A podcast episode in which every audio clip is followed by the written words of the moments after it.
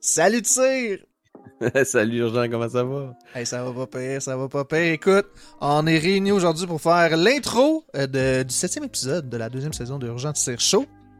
Déjà, déjà, Déjà. absolument. Ça avance, ça avance euh, dangereusement la fin de la deuxième saison. euh, Oui. donc, manquez pas ça. Euh, mais sinon, cet épisode, ça a été fait avec Marc-André, le président du studio Cradle Game qui se trouve à Québec. Donc, euh, comment Oui. tu trouvais ça? J'ai trouvé ça excellent. Ben, en fait, euh, particulièrement ce podcast-là, parce qu'on a parlé euh, du level design puis de toute la conception entourant les Souls-like, qui sont des jeux qui me, me tiennent euh, très à cœur. Et ben, Cradle Game, dans le fond, ce qu'ils ont fait, c'est le jeu qu'ils ont en vente, c'est Hellpoint depuis, si je me rappelle bien, 2020. Pas sûr exactement de la date, mais ça fait quand même un petit bout avec un DLC qui est sorti l'an dernier, euh, Blue Sun. Puis je trouve que c'est un, un, un Hell- Hellpoint, je trouve que c'est un Souls-like moi, en tout cas, personnellement, c'est un Souls-like que j'ai beaucoup aimé, euh, que j'ai refait et tout. Puis c'était cool parce qu'il y allait plus dans le sci-fi et tout. Anyway, Oui, je vais arrêter oui, d'en oui. parler. Vous allez voir pendant tout l'épisode, je suis trop excité tout le long. Ça, ça, ça, ça en est quasiment tannant. Mais regardez, j'étais dedans, j'étais envoûté euh, par la discussion. On, on Fait que, voyait, ouais, on euh, voyait ta passion pour le genre. Ben non, mais exactement. Ben oui, mais non, mais j'avais tellement hâte. Il y a peut-être qu'on soit des développeurs qui font des Metroidvania. Quoi qu'on a déjà reçu euh, Lucid Dream, ça aurait été le fun de leur chaser. C'est vrai. Anyway, il y a plein d'épisodes euh, intéressants et d'autres qui s'en viennent, mais Cradle Games, certainement un épisode à ne pas manquer. Tout à fait. Donc, n'oubliez pas euh, de liker, de vous abonner à la chaîne. Vous pouvez nous retrouver tous les deux sur nos chaînes Twitch respectives. Euh, Urgent Pigeon et euh, la Trois Crew. Les deux sur Twitch. Oui, Donc, euh, yeah, et je me permets une dernière chose. let's Ça go. arrive pas souvent, mais si le cœur vous en dit, vous pouvez commenter. On est quand même assez responsive là-dessus, euh, sachez-le. Euh, donc euh, voilà.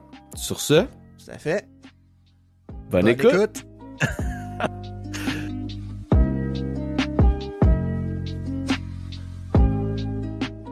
Marc-André. Bonjour. Bienvenue parmi nous. Merci d'avoir accepté notre invitation et de te prêter au jeu. Ça fait plaisir. Donc, euh, sans plus attendre, euh, Oui. rapidement, une petite présentation de ta personne, Marc-André. Si. Bon, ben, je m'appelle Marc-André. Euh, je suis le président du studio Cradle Game, euh, un des trois cofondateurs qui ont créé ce studio-là en 2015.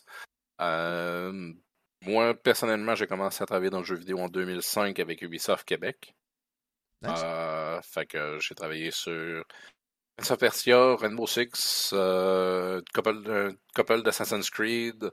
euh, puis, ben, c'est en 2005, avec deux collègues avec qui j'ai travaillé chez Ubisoft, on a eu l'opportunité de partir de notre propre studio. À l'époque, on on regardait beaucoup qu'est-ce qui manquait dans l'industrie. Euh, Puis c'était, je sais pas si vous vous rappelez, mais c'était un peu au moment où que euh, From Software avait annoncé qu'il ferait plus de Dark Souls.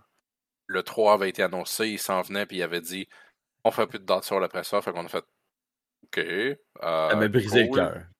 C'est ça, fait qu'on fait comme ben, s'ils en font plus, euh, il y a un marché pour. On va, en- nous autres, on aime ça. euh, on va en faire un. Puis de l'autre côté, on regardait des jeux comme Dead Space qui étaient Hein?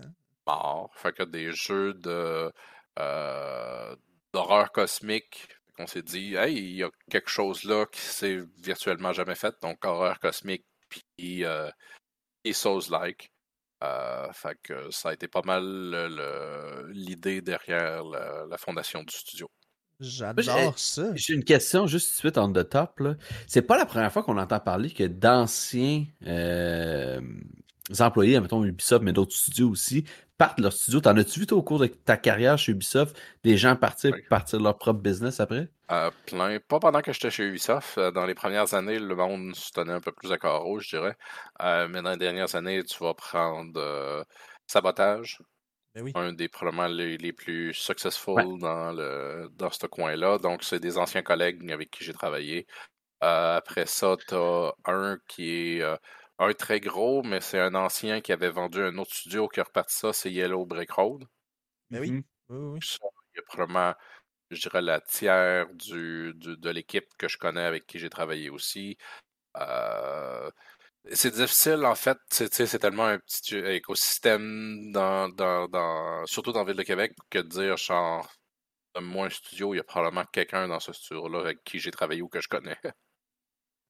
Ouais, le monde, euh, c'est ça qu'on apprend de plus en plus. Là, euh, Ben oui. De plus en plus qu'on baigne euh, avec les, les studios indie, que tous se connaissent un peu, puis il y a des soirées, là, entre autres, qui sont organisées, puis il y a des événements et des choses comme ça.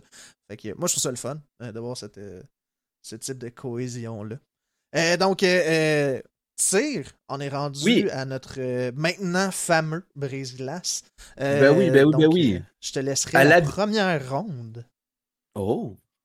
À l'habitude, euh, dans le fond, Marc-André, on fait un petit, euh, un petit- une petite activité brise-glace, euh, comme on te représentait un peu là, pendant la pause, là, puis euh, avec les jeux que tu nous as donnés là, il y a quelques semaines. Euh, fait que ça serait un this or that. Fait que tu peux, on, on a mis les jeux, euh, tu sais, dans le fond, un contre l'autre. Fait que tu peux choisir pour chacune des strates là, que- lequel tu préfères. Et on y va dessus Mhm. jusqu'à temps de trouver un jeu qui serait comme le meilleur jeu selon toi? Et la première euh, strat Ouais. va comme suit. J'adore j'adore déjà l'appréhension, le oh boy. Non, mais l'affaire, c'est que c'est tellement difficile de dire le meilleur fait. jeu parce que Ben, ils ont c'est ça. chacun ils ont chacun un target bien spécifique, fait qu'après ça, Mais gars, comprends va falloir que tu le fasses ce soir.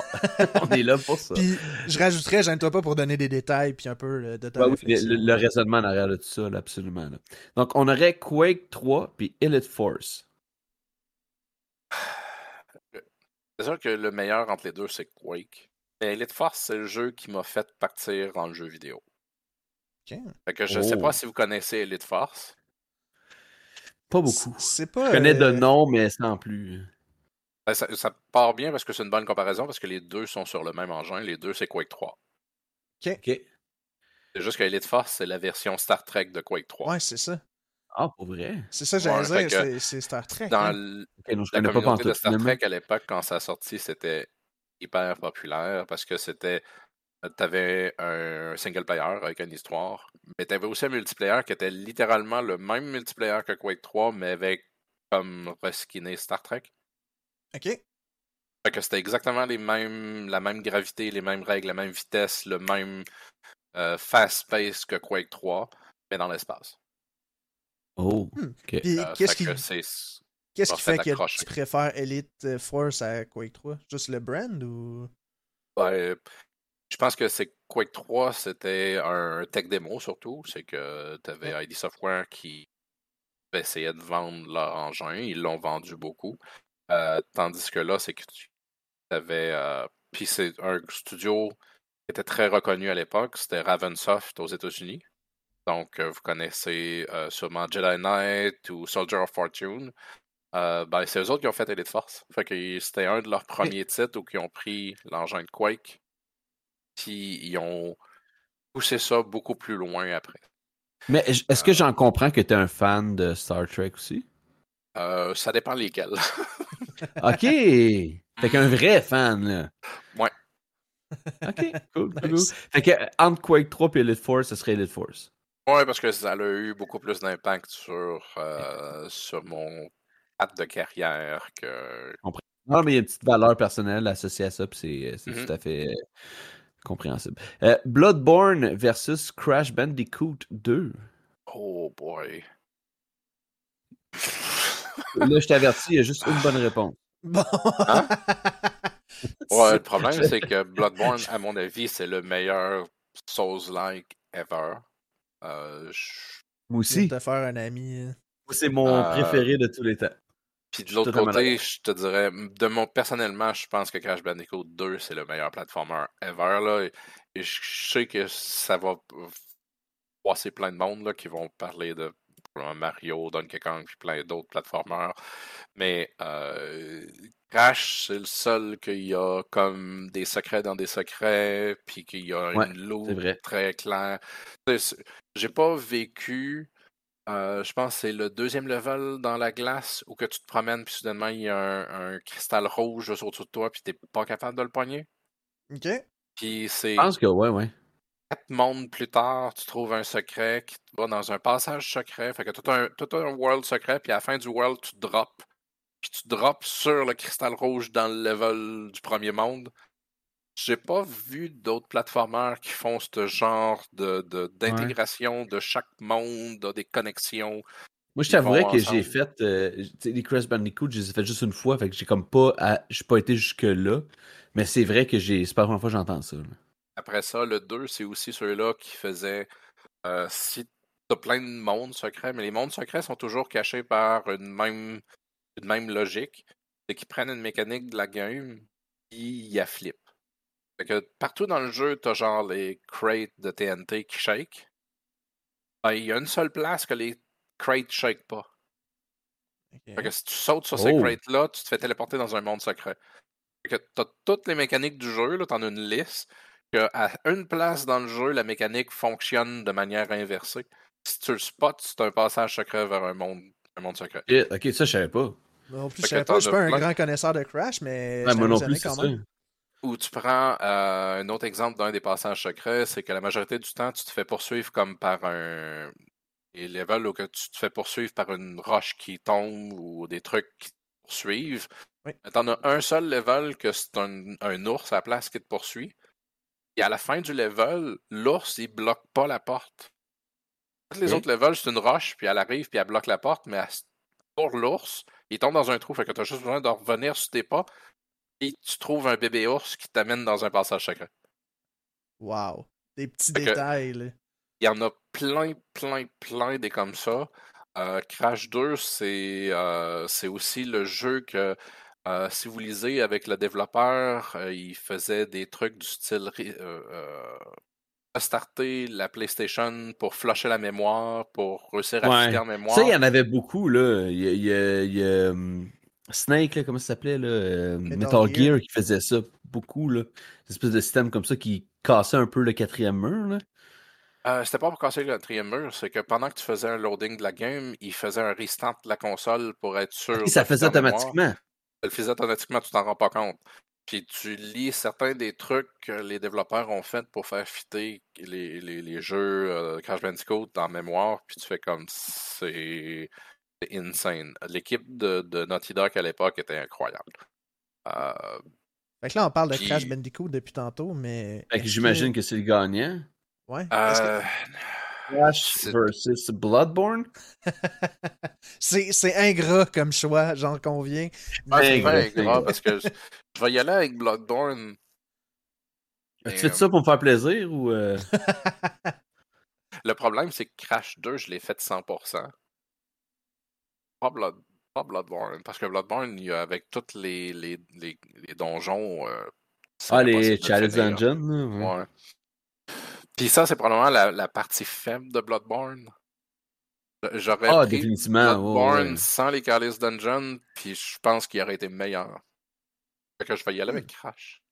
Parce que Crash, il n'y a aucune partie du jeu que je ferais comme Ah, il pourrait enlever ça ou améliorer Ouais, je ça. comprends. Ben, ça. c'est un- C'est comme euh, tu tu- prends, tu prends bon. Half-Life 2. Quelle partie d'Half-Life 2 t'as- tu améliorerais? Ou Portail. Tu sais, le premier Portail, quelle partie t'enlèves ou tu rajoutes Je veux dire, et le flow est parfait comme il Ouais, est. là. ouais, c'est ça. Je comprends. C'est- C'est c'est dur à retravailler, ça, dans ce temps-là. Ben oui. Ça reste quand même le meilleur Souls-like. Je veux dire, Bloodborne, Non, mais c'est parce que moi, à mon avis, Bloodborne, c'est un chef-d'œuvre. Ah, ouais, ouais, c'est un chef-d'œuvre. Euh, Mais je comprends le choix, puis je tendance à être d'accord avec toi. Parce que je pense que Bl- Crash Bandicoot 2 a eu peut-être plus d'influence sur l'industrie que Blood- Bloodborne en a eu. C'est Ouais, pour diverses l'époque. raisons. Puis c'est- correct. Là. Des fois, c'est le timing. Des fois, c'est son emplacement dans le temps. Puis ça fait bien son sens. ça. Fait que non, c'est un très bon choix. là. Parce que tu sais, je dirais, je pense, la majorité des sections, des environnements de Bloodborne, tu peux t'arrêter, faire un screenshot, puis ça a l'air d'une œuvre d'art Eldritch de, de Ben, univers étrange. Puis... On pourrait en parler longtemps, là, mais oui, absolument. Là, moi, je suis un gros fan aussi de Lovecraft. Fait que, en tout cas, il y a plein d'affaires dans, dans Bloodborne qui. euh, voilà. J'ai l'impression que, proche- les artistes de ce jeu-là, quand ils ont fini, ils ont dû prendre. Ils ont dû se rouler dans, dans peinture rose ou quelque chose pour. Compenser. Ouais. C'est excellent. Prochaine strat, on a Project Sylpheed. Ça, je connais Ah. vraiment pas. Puis Colony Wars. Project Sylphid. Euh, donc, c'est t'as tombé exactement dans aussi deux. C'est les deux, c'est des, des space shooters. OK? Euh, Colony Wars, c'était sur la PlayStation 1. Ils ont eu Colony Wars 1, 2, 3. Euh, je- entre le 1 et le 2, c'est difficile de dire lequel était le meilleur. Mais c'était quand même vraiment impressionnant ce qu'ils ont et qu'ils réussissaient à faire sur la, PS- la PlayStation 1. Des combats spatials, comme t'es dans un chasseur, puis t'as des immenses vaisseaux capitaux à faire exploser. Euh, puis Project Sylphid, c'est la même chose, mais sur la Xbox 360, faite par Enix. Ouais. Avec, avec presque deux heures de cinématique pré-rendues comme un Final Fantasy. Fait que Project Sylphid, c'est un des deux seuls jeux que j'ai 100% sur la 360. Ouais. Il y a celui-là puis Mass Effect 1. Hmm. Oh. Juste pour dire le, le niveau. Fait que pour ceux-là qui aiment les space shooters, Project Sylphid, c'est incroyable. Puis je l'avais trouvé à 8 piastres dans un bar gauge bin. Puis j'étais comme, d'où ça sort? Pourquoi il n'y a pas eu de marketing là-dessus? Le jeu est incroyable. Tu l'as découvert plusieurs années après sa sortie, donc. Euh, même pas, c'était Ah, euh, comme un an, un an et demi après sa sortie. puis Ok. J'étais comme, pourquoi j'avais jamais entendu parler de ça? Euh, c'est, c'est un peu, euh, je dirais, dans le style de. de c'est du fast-paced à la Quake, mais avec genre du beat japonais. Fait que t'as des missiles partout dans l'écran, c'est plein de couleurs, plein d'explosions, un gros beat techno en arrière avec genre du high BPM. Puis pendant ce Ah, temps-là, pendant que tu te combats, tes- les autres personnages dans les autres chasseurs, ils se jasent. Puis si tu les écoutes pas, tu comprends pas trop ce que l'histoire se passe. Que pendant que tu même, combats, euh, pendant que tout explose puis tout va super vite, t'as tes autres, tes autres pilotes qui se parlent puis il faut que tu les écoutes. Fait qu'il y a Ouais, comme tu vois- mille affaires qui arrivent en même temps, c'est malade. Tu vois, moi, tout ce que tu me dis, là, ça me rend anxieux actuellement. Comme- Moi, les bullet hell, j'ai déjà de la misère. C'est en plus de tous ces cossins bullet là. C'est un, t'es un Ouais, pilote de chasseur. Fait que t'as Mais- pas mais à tu dis vraiment qu'il y a à plein de choses dodger des c'est pas comme- Ok, t'as pas de. Ok. Non, t'as pas à dodger des missiles. C'est plus genre ton chasseur va te dire Ah, il y a un missile qui est locké sur toi, fait que tu tires un it. T'as pas à le dodger. C'est plus toi qui dois courir donc contre les autres euh, euh, les autres chasseurs. La grosse difficulté que je dirais qui limite un peu ce ce genre d'API-là, c'est que c'est complètement 3D dans l'espace. Fait que ton vaisseau, il n'y a pas de up ou de down. Fait que tu peux spinner, flipper, aller dans n'importe quelle direction. Euh, fait qu'il y a du monde qu'après 10 minutes, ils ont mal au cœur. Il y a d'autres d'autres mondes comme moi que genre, cas, là, personnellement. donne-moi 8 heures de ça, puis après ça, je je- je suis heureux. là. Est-ce que est-ce que c'est un. Là, je dis vague, là, mais est-ce que c'est un genre qui a été fait en VR ou pas encore? Est-ce que vous avez déjà vu ça Je passer? l'ai jamais vu encore en VR. Ouais, hein? Euh, je pense qu'un des problèmes qu'il y a, c'est que ce genre de jeu-là, c'est que quand tu as 1000 vaisseaux à l'écran, ton framerate il reste un peu limité. Puis ton Ouais. VR, si t'es pas à 160 FPS dans ce genre de fast pace-là,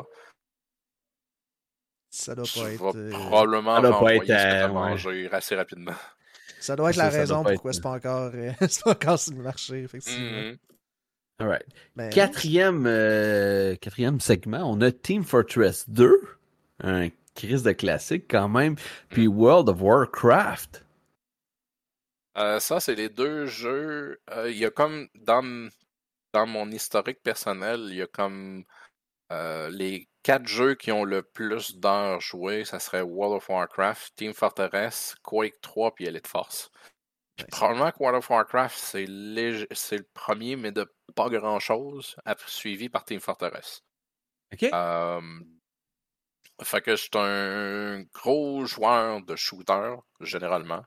Euh, Quake 3, Elite Force. Après ça, Team Fortress. Euh, pour la petite histoire, c'est que chez Ubi, Québec, le midi, on jouait soit à Team Fortress, à Unreal ou à Code 4, euh, Hmm. le, le vieux Modern Warfare. Euh, fait que on, se faisait des équipes. Des fois, on avait des tournois entre Québec, Ubisoft Québec, Ubisoft Montréal. Ah, c'est hot, ça. Euh, Fait que C'est nice. euh, c'est c'est drôle, c'est que euh, les deux les deux cofondateurs de, de Cradle Games, ils se sont connus sur Team Fortress en une compétition entre Québec et Montréal. Nice. Oh. Fait que euh, il y en a une qui était à Montréal, puis elle jouait healer dans l'équipe d'un gars à, à Québec. Fait qu'ils se sont connus, ils n'ont pas arrêté de jouer ensemble. Puis à un moment donné, elle a déménagé à Québec, puis ils sont encore ensemble. Oh, ils, c'est ont, bien ils ont fondé ça. Cradle Games. Let's Ah, go. Ça, que, cette euh, histoire-là. Parce que, ouais, parce que Team Fortress, je, je sais que c'est. En tout cas, j'ai l'impression des fois que c'est peu connu, mais c'est quand même très connu. Mais c'est quand même, C'est les- encore les- un des plus. c'est des plus joués 5 sur Steam. des plus joués sur Steam. Ouais, c'est quand même fou, hein. Mais je connais euh, littéralement personne qui joue à ça. C'est- Le mois passé, il y a encore eu un immense patch. Ouais.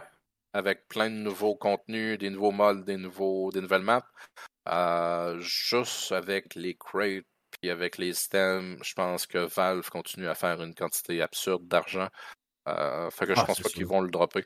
La seule question, c'est peut-être qu'un jour, ils vont faire un update avec euh, Source, euh, Source 3.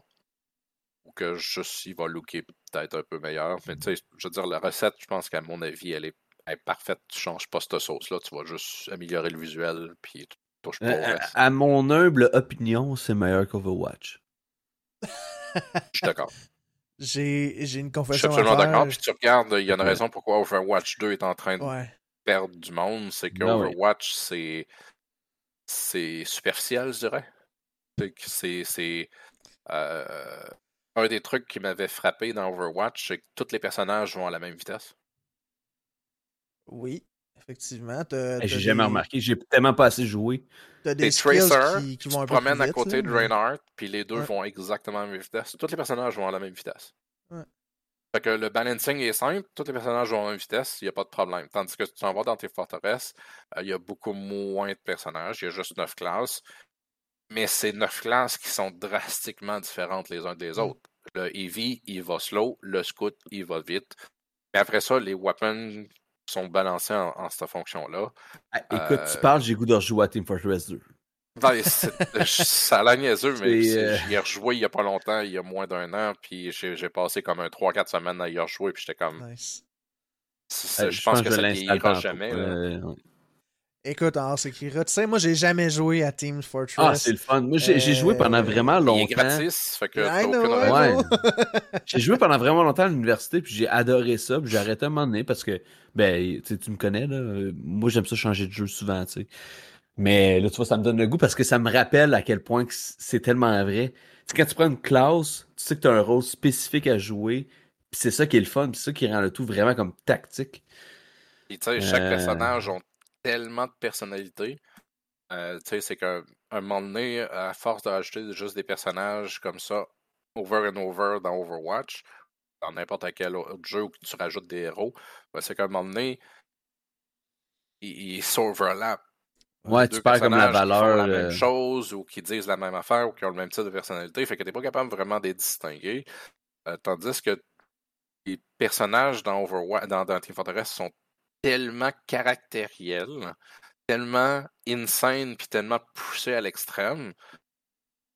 Ouais, tu- je veux dire, tu le sais que le Heavy, c'est un russe complètement fucké. Que le médic, c'est un allemand psychopathe. Fait que, chaque personnage est très, très. Un Irish noir qui boit beaucoup, ben, tu sais que c'est le Demoman. Je veux dire, j'ai juste à te dire ça, tu sais automatiquement ça vient. Ouais, ouais. Ça donne le goût, honnêtement. Euh, on se fera des games. euh. Fait, fait que là, je veux juste revenir à la question initiale. Oui. Team Fortress je 2, pense que juste wow? pour l'historique du studio, c'est Team Fortress. Ah ouais, ok, nice. let's go. Let's go. let's. Personnellement, que, je vais laisser. euh, non, même, je- même je veux dire, euh, World of Warcraft, si tu m'aurais dit World of Warcraft Vanille, j'aurais dit peut-être parce qu'il était vraiment bien balancé, mais après ça, les, les expansions qui ont sorti, c'était des hauts, des bas, c'était un peu n'importe quoi, ils ont changé plein de choses. Euh, fait que le, les raids 40 personnes du début au Vanille, il était spécial. C'était vraiment tellement balancé sur le fil du rasoir que dans un groupe de 40 personnes, s'il y a une personne qui fait une erreur, tout le monde meurt. Ben, c'est assez unique. Puis ils n'ont jamais, ils Ouais. ont jamais retouché ça. Ils sont venus beaucoup plus casual par la suite. Fait que je dirais que Team Fortress, ils, ont- ils sont. Il y a du monde qui aime la version Team Fortress au début, quand il n'y avait pas d'item, pas de rien.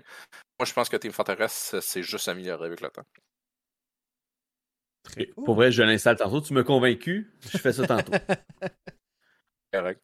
Parfait, on va se partir des soirées. J'ai jamais désinstallé. Hein, fait que, euh, Smart move, pour ce que j'en comprends. Puis j'ai le Orange move. Box euh, 360 puis le Orange Box Ouais, PC. ouais, ouais. Hey, ça, ok, petite parenthèse, on peut-tu se dire que le Orange Box était un des meilleurs bundles de tous les temps? C'était le meilleur bonhomme de tous les temps. Pour 69 ah. pièces, t'avais Portain, t'avais Half-Life 2, t'avais Team Fortress 2, puis euh, euh, couple d'autres trucs, genre je pense que t'avais euh, des, retours sur les vieux jeux de, de, de Valve.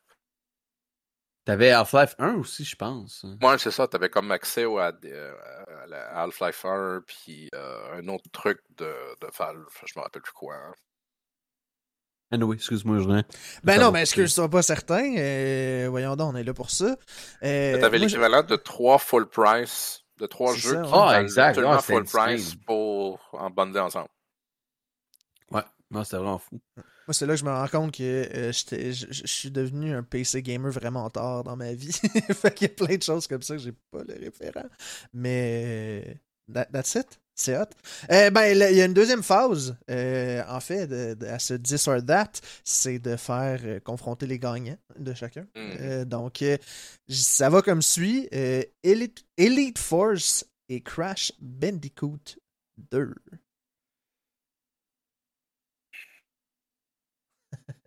Ouais, comme je veux dire, je pense que je vais y retourner avec Elite Force juste par l'impact personnel.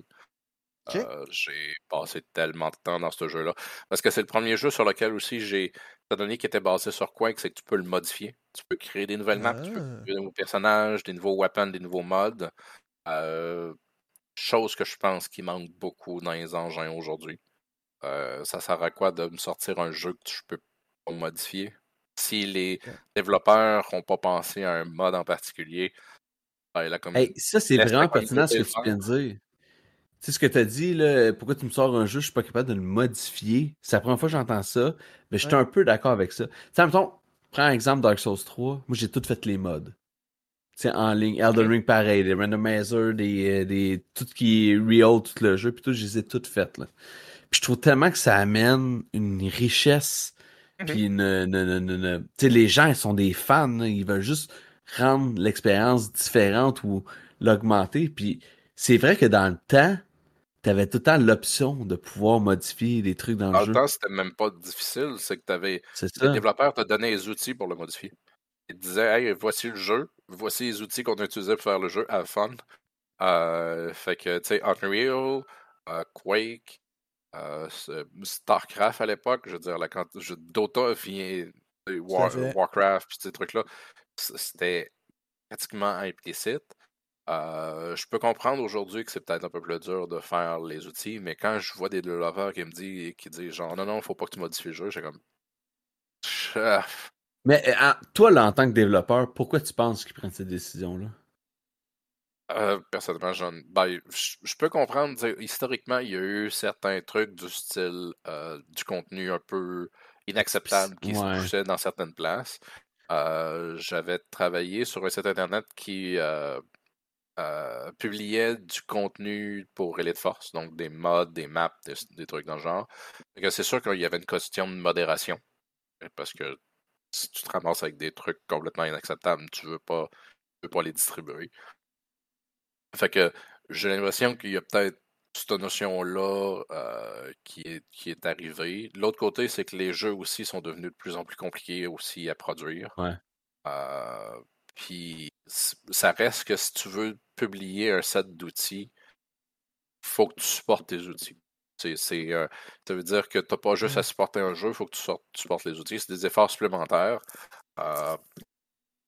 Personnellement, sur, comme sur Hellpoint, euh, nous autres, on, on avait l'idée de jamais être dans le chemin, genre des speedrunners ou des, des- du mode. Euh, fait que le save game, c'est un fichier texte que n'importe qui peut ouvrir et aller jouer dedans si ça y tente.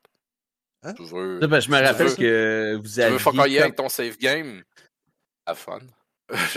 Ben, je me rappelle, vous aviez commenté, je sais pas si c'était toi, là, mais il y a des gens de votre équipe qui avaient commenté le. Il y avait une, tu sais, une sous-émission de IGN, les speedruns commentés par les développeurs. Oui. Puis je l'avais écouté Ouais, au complet, celui de. de- C'était toi qui étais là.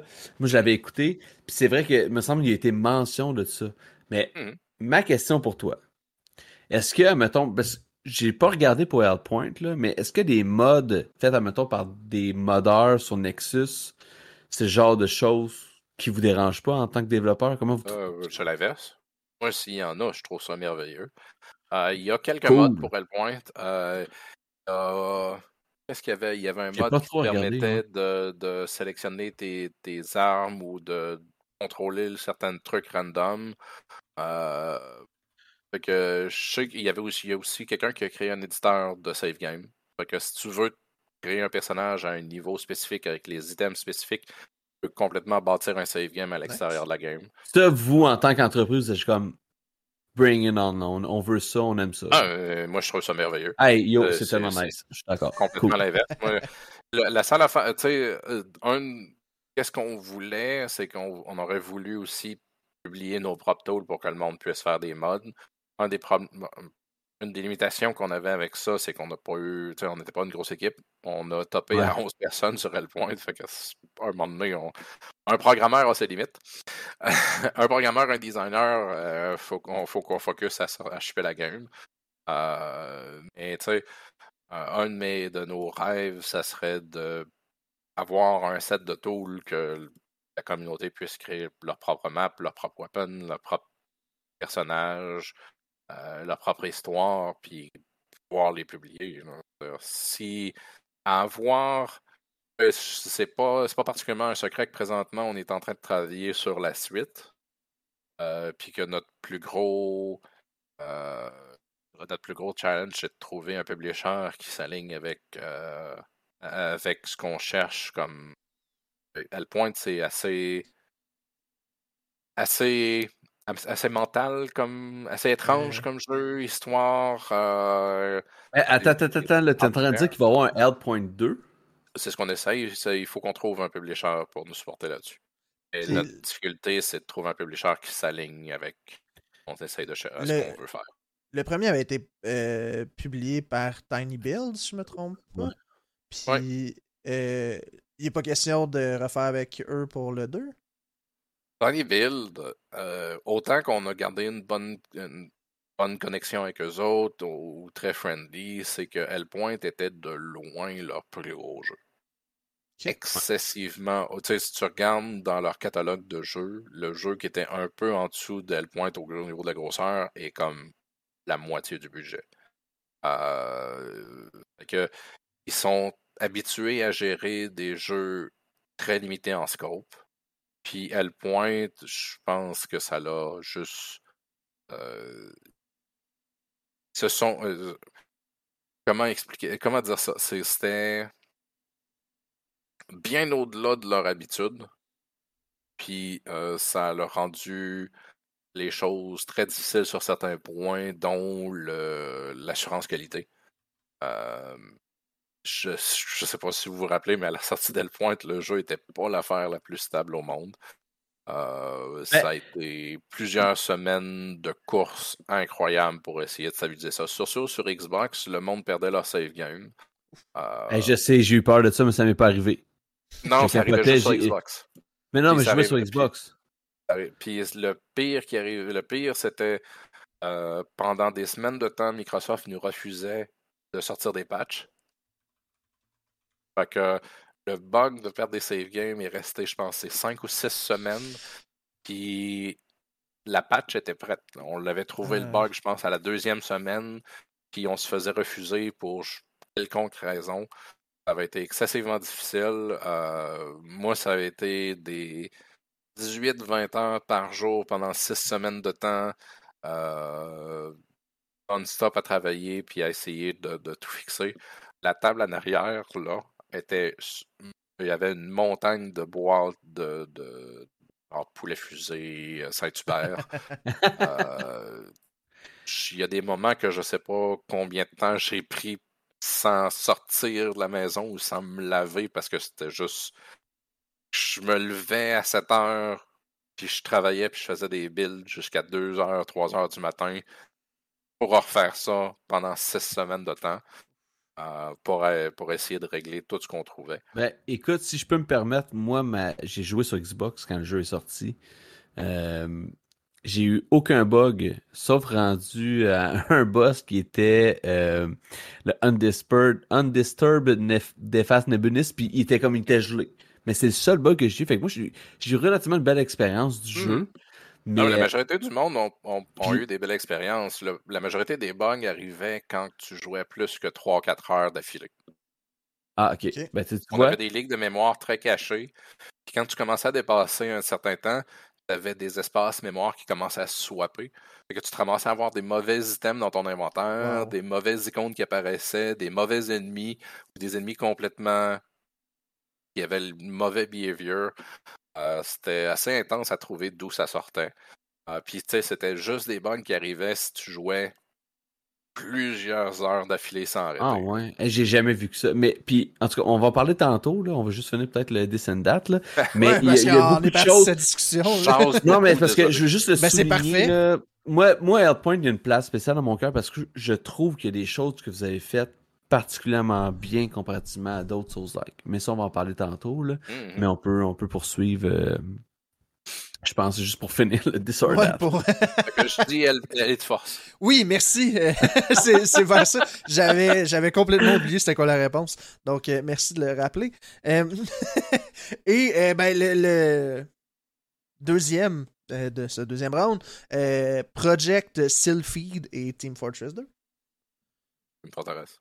Euh, je veux dire, autant que Project Selfie, c'est un, un gem unknown. Si vous aimez genre Decent, pognez-vous Project Selfie. Ouais. C'est, c'est le dernier où genre euh, il y a eu euh, Elite Dangerous ou euh, Hmm. c'est quel le jeu qui sortira Ouais. jamais là, qui a comme 400 millions de funding. euh, Ouais. Je sais c'est quoi en plus, là. J'ai. j'en ai Pas moi Ben, parlé tout. Enfin, il sortira bref. jamais. Il sera Ouais. jamais fini parce que le, il- le, le designer a trop d'argent. Euh, mais euh, Elite Dangerous, si vous aimez ce genre de jeu-là, mais avec plus d'action, comme beaucoup plus activé, Project Star Citizen, ça. Oui, c'est Star ça. Citizen, right? Star. Citizen.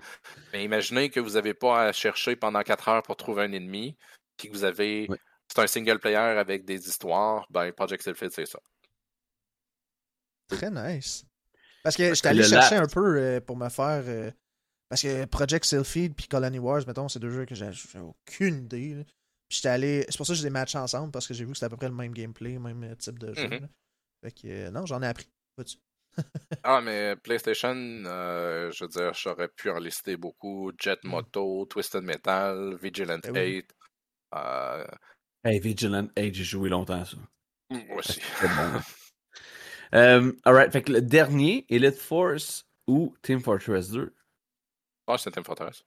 Team Fortress, the winner. Oh, Ah, je regarde, euh, c'est le jeu multiplayer qui a encore quelque chose comme 20-25 000 joueurs concurrents. Il y a encore des patchs après, quoi, c'est presque 10 ans que ça existe. Ça fait longtemps que ça existe. Euh, ouais, ouais. Je pense que ça va être difficile de voir, d'avoir un jeu qui va avoir autant de longévité, autant de contenu, autant de, de un fanbase incroyable autour. Ben, moi, comme je te dis, je, je, le réinstalle tantôt. là. Euh, tu m'as tu redonné le goût. Tu m'as redonné le goût. Honnêtement, je peux comprendre. Je peux fait certainement que- comprendre. Merci fait que, euh, de t'être prêté à ben ce, oui, petit, merci. euh, ce petit jeu. Moi, j'ai l'impression que. Bloodborne et Team Fortress sont pas fait face, mais. euh, Ils, ils ne se sont pas fait de face. Non, malheureusement. Est-ce que ça aurait changé l'issue? Non. je- Ben, je pense pas parce qu'il a pris Crash Bandicoot C'est ça. et non Bloodborne, tantôt. Fait que, à un moment donné, yeah. Mais, euh, cool. Fait que là, on va rentrer plus dans la section, dans la portion du, show où on va en apprendre davantage sur vous. Puis on veut jaser de certains éléments là, en particulier. Euh, première chose, on aimerait ça que tu nous parles un peu de, du parcours de Cradle Games. On a, on, effleuré un peu le sujet tantôt, mais vas-y un petit peu plus davantage de ton parcours à toi, le parcours de ton équipe. Cradle Games, c'est quoi? C'est quoi vos valeurs? Euh, puis, euh, puis voilà. Parle-nous un petit peu de tout ça. Ben, ben, mon parcours, j'en ai parlé beaucoup à date. Euh, Ouais. c'est, j'étais, euh, j'étais en train de faire un deck en sciences pures quand j'ai tombé sur Elite Force. Et l'idée que tu, y avait des jeux qu'on pouvait les prendre puis les modifier. Jusqu'à ce moment-là dans ma vie, je m'étais jamais posé la question si c'est qui qui créait des jeux vidéo. C'est juste jeux vidéo, ils pop puis on les joue puis that's it. Euh, et euh, étant donné que j'étais un gros fan de Star Trek, puis à ce moment-là, il y avait ce jeu-là qui Je veux dire, si tu n'y as jamais joué, il y, a un, il, y a un, il y a un patch de Ravensoft qui te permet de te promener puis de visiter tout le USS Voyageur au complet. OK. OK. Puis d'interagir avec les consoles, d'interagir avec les personnages. Que c'était comme wow, vraiment impressionnant. Puis juste à être sur la communauté, euh, je me suis ramassé à être modérateur sur le forum de Ravensoft avec les, les développeurs de Ravensoft. J'arrêtais pas de leur poser plein de questions sur le développement de jeux vidéo. Euh, puis tu sais, à un moment donné, si tu te rends compte que tous les outils sont là sur sont publics, et là tu commences à t'abonner, puis à essayer de créer plein de trucs, puis bref, j'ai eu la piqûre. Fait que à un moment donné, je me rappelais d'avoir eu une discussion avec euh, le lead designer de Ravensoft où j'ai posé la question, c'est comme c'est où que je m'en vais pour devenir un développeur de jeux vidéo. Puis à l'époque, des programmes multimédia, il n'y en avait pas vraiment. Euh, il n'y avait pas de, de- Il y avait. Au Québec, il y avait NAD à Montréal qui était dédié aux jeux vidéo. Mais c'est cher, c'est 40 000. C'était 40 000 à l'époque, je ne sais plus aujourd'hui. Quand même. Euh, fait que le, les pattes pour le jeu vidéo étaient limitées.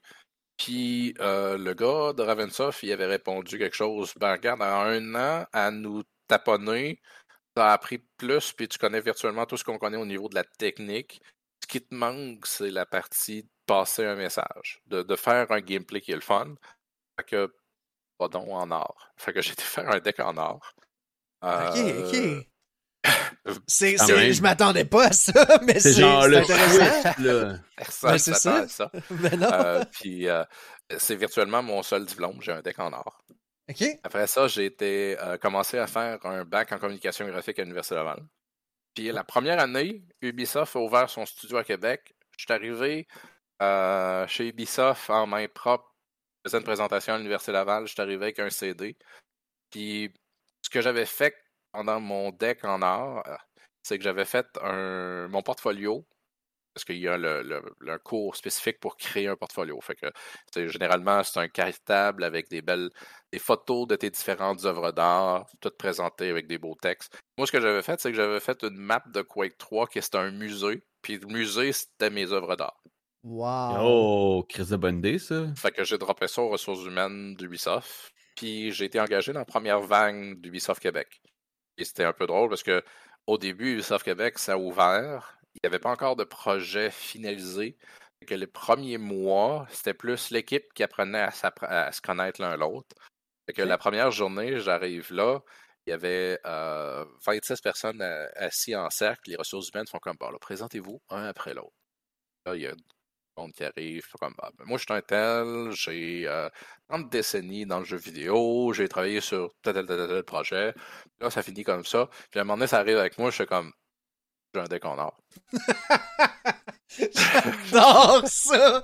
Oh my god. J'ai- fait des mods sur Quake, puis j'ai un deck en or. Et que j'ai été engagé comme artiste 3D. J'ai resté artiste 3D une semaine de temps. Ok. Parce que euh, à un moment donné, euh, les, les- les ressources humaines, ils ont réveillé, ils ont fait comme Hey, on a engagé plein de monde. On n'a pas engagé de level designer, puis on n'a pas engagé qui que ce soit qui connaît les engins comme Unreal puis Quake. Puis Ubisoft, dans le temps, ils travaillaient beaucoup avec Unreal. Euh, Ouais. Rainbow Six, il avait été sur Unreal. Euh, fait qu'à un moment donné, les ressources humaines, ils arrivent sur le plancher, ils font comme, Bah, OK, qui dans tout le monde ici a travaillé avec Quake ou Unreal? Je lève ma main, ils font comme, t'es rendu un level designer. Ah, crime. Let's go. Euh, fait que le premier projet qu'on a fait, c'est un Rainbow Six qui est juste sorti sur Xbox. Euh, même pas Xbox 360 ou quoi que ce soit. C'était euh, Critical Hour. C'était plus un, comme un remix d'une série de maps des anciens. euh, Comme toutes les Rainbow Six dans le passé, on prenait comme une ou deux des meilleures maps des, des Rainbow Six, puis on les refaisait Ouais, je me rappelle de ça. c'était pas, pas le jeu le plus incroyable, mais ça permettait comme à l'équipe de se roder puis d'apprendre à produire puis des choses en genre. Euh, après ça, on a tombé sur euh, Rainbow Six Vegas PSP. Ben oui. Donc, Sur pas- PSP, ok. Oui, on, on est surprenamment sur PSP, il y a encore du monde qui joue à ce jeu-là parce que c'est un des très rares jeux un des très rares first-person shooters online pour la Ah, PSP. ouais. Ben, Je me souviens du jeu console, euh, d'y avoir joué une couple de fois. Mais Euh, j'ai. PSP, je savais pas, je savais encore moins que c'était un jeu qui était encore euh, soutenu. Moi, je savais même pas si c'était sur PSP à base. Que- Non, puis il n'y a, pas vraiment eu beaucoup de marketing sur ce jeu-là. C'est Pas ça. particulièrement un excellent jeu, mais c'est un des seuls qui est un FPS en ligne que tu peux faire des matchs multiplayer sur la Ok. PSP. Fait que, surprenamment, il y a encore du monde qui joue à ce jeu-là. Après ça, euh, tranquillement, pas vite, d'un projet à l'autre, je, je suis plus une, une bête technique qui absorbe tout le savoir-faire de comment faire les choses. Fait que rendu sur Prince of Persia, euh, The Forgotten Sand pour la Wii, donc probablement un autre jeu que vous n'avez pas entendu parce qu'il n'y a pas eu de marketing, mais qui est considéré c'est- comme... c'était le jeu qui était sorti comme en même temps que le film, hein, right? Ouais, euh, Disney ont sorti un Prince of Persia euh, à ce moment-là. Puis Ubisoft ont... C'est ça. Puis Ubisoft ont utilisé le marketing de ce film-là pour sortir un jeu en même temps, puis dire Ben, on va sauver du marketing, on va utiliser celui de Disney. Il n'y avait pas de communication de Disney ou Ubisoft, il n'y avait aucun lien entre le jeu, c'est juste que les, les deux se sont comme utilisés sur le timing. Puis euh, Ubisoft, leur but était de sortir un Prince of Persia sur toutes les plateformes. Fait qu'il y en avait un sur Wii, il y en avait un sur, euh, sur PSP, il y en avait un sur Xbox, PlayStation. Puis ces jeux-là ont littéralement pas la même histoire. Parce que Xbox, PlayStation avait été fait par Montréal. C'est une histoire complètement différente. La Switch a été faite à Québec. Aucun lien. Celle-là de la Switch avait été elle a pris trois ans à faire. Celle-là à Montréal avait pris, je pense, un petit peu en dessous de deux ans. Celui de la Wii, là, je même pas le, le design se, fit- se suivait absolument pas. Ok. Euh, généralement, si tu t'en vas voir dans la communauté des fans de, de Prince of Persia, généralement ce qu'ils vont dire, c'est que celle-là de la, de la Wii qu'on a faite est le, le deuxième meilleur après Sand of Time. Mais la majorité du monde ne le connaissent pas parce qu'il n'y a jamais eu de marketing. Puis le monde pense que la version Xbox, c'est le même jeu que la version Wii. Ils pensent que la version Wii, c'est juste une version downportée un peu de la version Xbox, ce qui est absolument pas vrai. La version Wii, tu as une série de pouvoirs que tu peux créer ton propre chemin partout. Fait qu'au fur et à mesure, tu. Donner un exemple, à un moment donné, tu as un pouvoir qui te permet de sauter puis de créer une bulle. Fait que tu es dans la bulle puis tu es capable de te promener, de, de, te tourner puis de refaire un deuxième jump. À un moment donné, tu es capable de mettre un hook sur un mur. Au début, c'est des places spécifiques, mais à un moment donné, tu peux le mettre n'importe où. Fait que là, tu peux te promener n'importe où. Parce que là, tu peux te hooker n'importe où, te pogner, sauter, faire un jump, faire une bulle, faire un autre jump, faire un hook. Fait que tu Ça- peux te promener le long des murs comme ça. Ces mécaniques-là, il y avait juste ça sur la version Wii. Juste la version oui. Ah ouais, c'est quand, même- c'est quand même drôle. Qu'il y ait juste ça sur un version. jeu. hein. J'ai jamais joué, euh, j'ai jamais oui ni de jouer à Prince of Persia sur, sur Wii. Mais je me rappelle que moi, je suis un des rares qui a vraiment aimé Warrior Within puis euh, Two Thrones. J'ai adoré ces, ces deux-là. Fait que rendu à ce point-là, moi, moi j'étais rendu. euh, le terme spécifique, c'était spécialiste technique design. Euh, le projet par la suite sur lequel j'ai travaillé, c'est euh, euh, Assassin's Creed Brotherhood. Donc, je ne sais pas si vous vous rappelez de celui-là. C'était celle-là qui avait les mécaniques de Leonardo. Donc, genre un tank ou un avion. Toutes les mécaniques de Leonardo, c'est nous autres qui les a faites à Québec. Tiens. Fait qu'on a fait la partie le fun, ben, la partie Ouais. la plus pétée de ce jeu-là a été faite à Québec, c'est nous autres qui l'a fait. Puis euh, pour la petite histoire, c'est que quand ce jeu-là a été complété, euh, Montréal avait fait une quantité astronomique d'overtime. L'équipe était brûlée complètement. Que quand ils ont sorti le jeu, l'équipe à Montréal, ils sont toutes partis en vacances. La semaine suivante, les ressources humaines ont envoyé un courriel à toute l'équipe Assassin's Creed pour dire Hey, on est en nomination pour le meilleur jeu d'action-aventure 2010. Y a-tu quelqu'un qui veut aller se pointer en Californie pour aller, pour aller au show de Spike TV? Puis moi, juste comme d'une d'une joke, j'ai répondu Oh, oui, je peux y aller. Il n'y a personne d'autre qui a répondu. Ah, pour vrai? T'étais le Oui, parce que l'équipe de Montréal est en vacances. il y a juste moi qui ai répondu. Les ressources humaines ont fait OK, cool, t'es directeur technique, tu y vas. Fait que là, deux jours après, les, les ressources humaines à Québec, ils ont fait comme Wow, wow, wow, wow, wow, c'est qui qu'on envoie là-bas? fait que là, ils Ah, ont pris bon. un, de mes, un des, des chargés de projet à Québec, euh, qui est rendu, euh, c'est Marc-Alexis Côté, il est rendu euh, directeur brand Assassin's Creed. Donc, tout ce qui se fait d'Assassin's Creed sur le monde, c'est lui qui le dirige. C'était un de mes collègues à l'époque. Fait que, il est venu avec moi. Fait que il y a encore les vidéos de Spike TV 2010 où que je monte sur un stage avec euh, Chris Hemsworth qui nous donne shit. le meilleur jeu d'action aventure. Puis le fait que je sois là, c'est juste parce que j'ai répondu aux ressources humaines pour dire Oh oui, je peux y aller. I Ah mean, ouais, euh, je, je vais le faire, je vais le faire. C'est le bon, timing, c'est que t'as pris la place qu'il y avait. euh, Ah ouais. bravo, bravo. C'est très Tu tout le monde, tout le monde à Québec fait comme je répondrai pas. Montréal vont avoir priorité, c'est eux autres qui ont fait la Ben oui. majorité du jeu. Puis Montréal, ben, il n'y a personne qui a répondu parce qu'ils étaient tous en vacances. C'est très hot. Manquez pas vos opportunités, la gang, quand il y a des affaires comme ça Oui, qui se présentent. euh, merci. Fait que, C'est vrai. Après ça, ça s'est un peu accéléré. J'ai travaillé sur Assassin's Creed 2 Revelation, Assassin's Creed 3, le- l'expansion pack de King George. Puis euh, j'ai travaillé pendant deux mois de temps sur euh, The Division, le premier. Oui. J'ai été travailler en Suède pendant deux mois de temps. Euh, pour certaines raisons, j'ai décidé à ce moment-là que c'était le moment de quitter Ubisoft. Par la suite, j'ai été engagé dans un petit studio qui s'appelle Becom. Il existe encore. Ils sont une 60-70 personnes.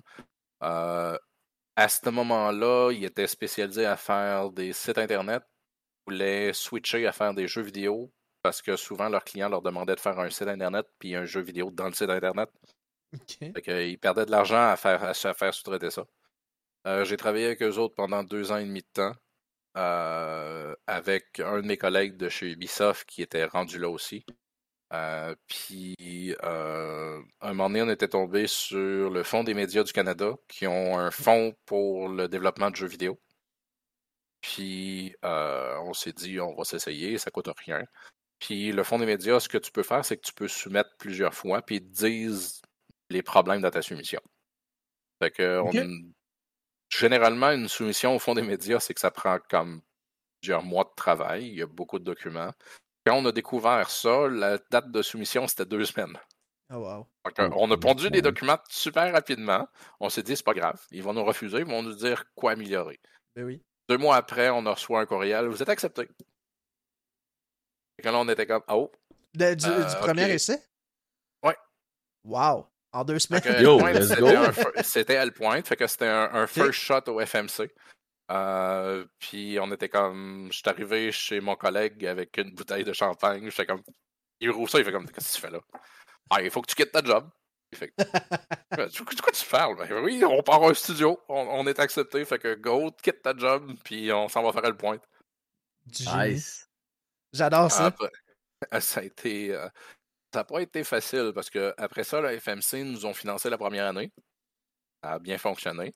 On a fait la majorité de la techno qu'on avait de besoin, les outils, ce genre de trucs-là. On avait un vertical slice. La deuxième année, ils ont dit non. Ok. Deux- en 2016, euh, en fait 2017, on était rendu. Ils nous ont dit non le 22 déce- le vendredi 22 ou 23 décembre à 3h30. Ah, Juste avant de partir pour les vacances de. Noël, ils nous disent non. Joyeux Noël. Ouais, joyeux, joyeux Noël. Euh, fait que là, on a eu, euh, on a eu un- une longue discussion dans un bar de Saint-Roch sur qu'est-ce qu'on fait avec ça, est-ce qu'on drop ça, est-ce qu'on continue? Euh, fait que on s'est dit, regarde, il nous reste un peu, un peu de lousse. On va pousser pour faire un Kickstarter. Euh, fait qu'on va policher le visuel pour que ça soit shippable parce qu'un vertical slice, c'est pas très joli. Fait qu'on a fait un Kickstarter, ça a fonctionné.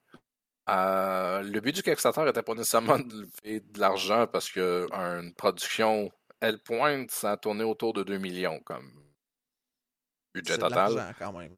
Ouais, c'est beaucoup d'argent. Mais l'idée du Kickstarter, c'était surtout de montrer qu'il y avait un intérêt à des publishers. Fait que à Noël 2017, entre Noël et le jour de l'an 2017, Tiny Bill nous contacte et nous disent Hey, on est vraiment intéressés. Fait que les négociations. c'est eux qui nous ont contactés. Oui. Puis ça, cool, ça- ces négociations-là se sont faites pendant la semaine de Noël.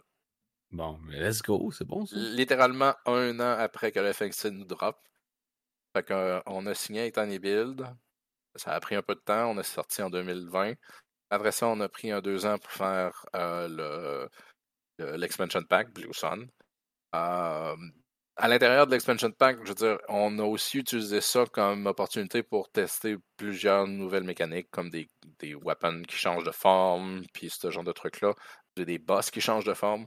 Euh, que c'est tout un paquet de mécaniques que nous autres, on planifiait à utiliser pour jeu suivant, sequel. Euh, pendant ce temps-là, on a aussi euh, étendu l'équipe, puis on a travaillé sur un autre jeu qu'on a annoncé il y a deux semaines. Euh, c'est pas nécessairement le plus gros jeu au monde, c'est Jumanji Wild Adventure. Que je sais Ouais, pas si vous ça avez vu. Ouais, ouais. Non, j'ai j'ai pas vu ça moi personnellement. C'est Mais un c'est cool. platformer co-op 4 joueurs. Fait que Oh! ça, ça reste, ça reste dans l'ADN un peu de, de Cradle, c'est que on considère que dire à ton chum, va-t'en chez vous pour qu'on joue ensemble, c'est con. C'est c'est complètement stupide, ça n'a pas d'affaire. Ben oui. Surtout aujourd'hui. Euh, C'est pour Mais- ça qu'on faisait du split screen dans Hellpoint. Mais Fait ça, que, euh, c'est- justement ça, c'est une particularité de Hellpoint que je trouve que c'est bien que ça existe parce que on dirait que c'est une question de génération peut-être là, mais tu sais le, le couch gaming, c'est peu connu des des jeunes d'aujourd'hui. Je me sens de parenthèse. Ça Faut pas insulter personne, mais ça Ça revient revient beaucoup. beaucoup parce Puis quand les- est sorti puis qu'il y avait justement le, le couch gaming, j'étais genre yo, nice, vraiment Mm. Parce good que point. ça revient parce que les jeunes, jeunes comme nous autres, on se ramasse à avoir des enfants. Puis à Ouais. un moment donné, ben, c'est que le père, il joue avec le kid. Mhm. Et si tu veux jouer avec le kid, il faut que tu sois sur le même sofa. Puis il faut que le jeu te permette de jouer ensemble. Fait que soudainement, ta liste de jeux se limite à genre Mario Kart et des trucs dans le genre. Mais là, quand ton kid devient un peu plus vieux, ben, jouer avec un Hellpoint avec, euh, avec quelqu'un, euh, on a tellement eu d'emails de personnes qui fait comme Hey, je joue à Hellpoint avec ma blonde, ou je joue avec, ma- avec mon frère, ou je joue avec telle autre personne, c'est donc même malade, on est ensemble, puis on se donne des on se donne des bins, puis on, on fait un paquet de niaiseries, puis on n'est pas dans deux pièces séparées à se gueuler l'un l'autre. Euh, fait que pour nous Dans la autres, même pièce clair. à se gueuler l'un l'autre. C'est Ouais, encore mieux. c'est de Euh, vive voix, c'est malade. Comme là, euh, Jumanji Wild Adventure, ben, c'est un, un platformer 4 joueurs. Donc, c'est un peu comme euh, Mario, où que quand tu as un joueur qui sort de l'écran, il vire dans une bulle, puis il ramène vers les autres joueurs. Euh, fait que, j- tu sais, c'est sûr qu'il y a des trucs comme le split screen. Si on fait un L.2, c'est sûr à 100% qu'il va être là. Sinon, je pense qu'il y a du monde qui va mourir des insultes. Il va y avoir une communauté. Ben, moi, je considère ça comme une primeur à l'urgent tire chaud, fait que je suis bien heureux. On a cette information-là que personne d'autre a. Hein? Bah, bah, bah. Mais, mais ça pour dire que pour vrai, c'est. Je trouve que. En tout cas, j'espère que l'avenir de l'industrie va virer plus vers le couch gaming. Parce que, en tout cas, mes meilleurs souvenirs de jeux vidéo étant jeune, c'est ça. C'est une Ouais, soirée en chum je en jouant à Je Smash si tu te Bros. rappelles le ou, euh, backlash du dernier Halo quand ils ont découvert qu'il n'y avait pas de split screen. Ah, je sais. Je me rappelle encore. C'est le, euh, le, le Infinite, hein, right? C'est ça? Oui. Ça, c'était l'enfer. Puis c'est venu genre un an plus tard. Moi, j'ai fait la campagne, puis après ça, j'étais comme, ça me tente... Quand que le, le split screen il est arrivé, j'étais comme, ça me tente plus de le faire, le jeu, là. je viens de le finir. Là. Moi, j'ai une question par rapport. euh, je je m'éloigne un petit peu de Hellpoint. Là. Ben, J'avais vu euh, par rapport à Jumanji. Puis je me posais la question comment, comment vous en êtes venu à avoir euh, ben, cette franchise-là, cette licence-là? Ou, euh, c'est que, ben, premièrement, c'est qu'en 2016, euh, quand on était en train de travailler sur 2000 2017, quand on était en train de travailler sur le, le, le Kickstarter, euh, on se cherchait un peu le bécheur, évidemment. Mhm. Puis, euh, je me suis ramassé dans une convention de jeux vidéo au Brésil qui s'appelle BIG. Donc, Brazilian International Game Convention, quelque chose dans le genre, je pense. Puis, on a rencontré quelqu'un qui s'appelle Carlos Martin, euh, qui est. Il a virtuellement travaillé pour tous les gros studios en Californie. Donc, euh, euh, nomme-les, Electronic Arts, il, il connaît tout le monde. Fait que lui, il, ça, il venait de partir son studio, son, son agence de, de jeux vidéo. Fait que ça s'appelle Seed 7. Fait que son but, lui, c'est qu'il prend un studio, puis il le met en contact avec du monde qui cherche à faire produire un jeu vidéo. Ok. Ah, je vois le lien Fait que c'est comme ça. Euh, tu sais, Jumanji, c'est commencé, ça- on a commencé à travailler dessus euh, alors qu'on est, on avait juste la moitié du, euh, du DLC Blue Sun de fait. Euh, notre but à long terme, c'était d'avoir, dans le studio, d'avoir deux équipes qui sont capables de travailler sur deux jeux en parallèle, mais de manière décalée. Comme ça, tu peux avoir ton monde. Un jeu, c'est qu'au début, il y a moins de monde. Dans le milieu, tu as toute ton équipe dessus. Puis vers la fin, il y a moins. Il y a juste les programmeurs qui. Fait que l'idée d'avoir deux équipes, c'est que tu peux juste switcher ton monde d'une équipe à l'autre comme ça. De jamais avoir vraiment de downtime. Fait que ça reste quand même notre but. Euh, on n'est pas encore là prés- présentement. Euh, mais euh, l'idée, c'était d'avoir comme ça un projet de licence qui permet de rent- faire rentrer des fonds parce que tu te fais Ben oui. payer pour produire ce jeu-là. Puis, euh, je te dirais aussi, notre équipe, après euh, cinq ans de Hellpoint, ils voyaient noir un peu. Que soudainement, switcher dans la jungle plein de couleurs, ben, ça fait un peu ça fait un peu une détente. Puis c'est un jeu beaucoup plus simple à faire. Hellpoint, ça reste ça reste un- un niveau de complexité assez astronomique. Euh, la quantité de monde qui m'ont dit un programmeur, un designer, vous ne serez jamais capable de faire un Souls-like en 3D, split screen, online, toutes les plateformes. Et pourtant, que- et pourtant. Et Pourtant, euh, puis en passant, toutes les ports ont été faites à l'interne. Donc, c'est le même programmeur qui s'est tapé de te faire tout ça. Incluant c'est la ce qu'il nous Switch, a d'ailleurs, dit. on rappelle. C'est d'ailleurs euh, ce qu'il nous a dit, parce que c'est lui que. C'est toi qui gère le, le compte C'est moi Twitch? qui gère le compte, puis c'est moi le programmeur. Ok, c'est toi. C'est toi quand on a fait le- l'extension, euh, puis que tu jouais avec notre game en même temps, puis que tu nous encourageais. Euh, En passant, c'est pas une hey, c'est extension, c'est intégré directement dans le game. Euh, quand on a regardé Twitch, C'est une extension Twitch, right? pas une extension. C'est directement connecté avec Twitch.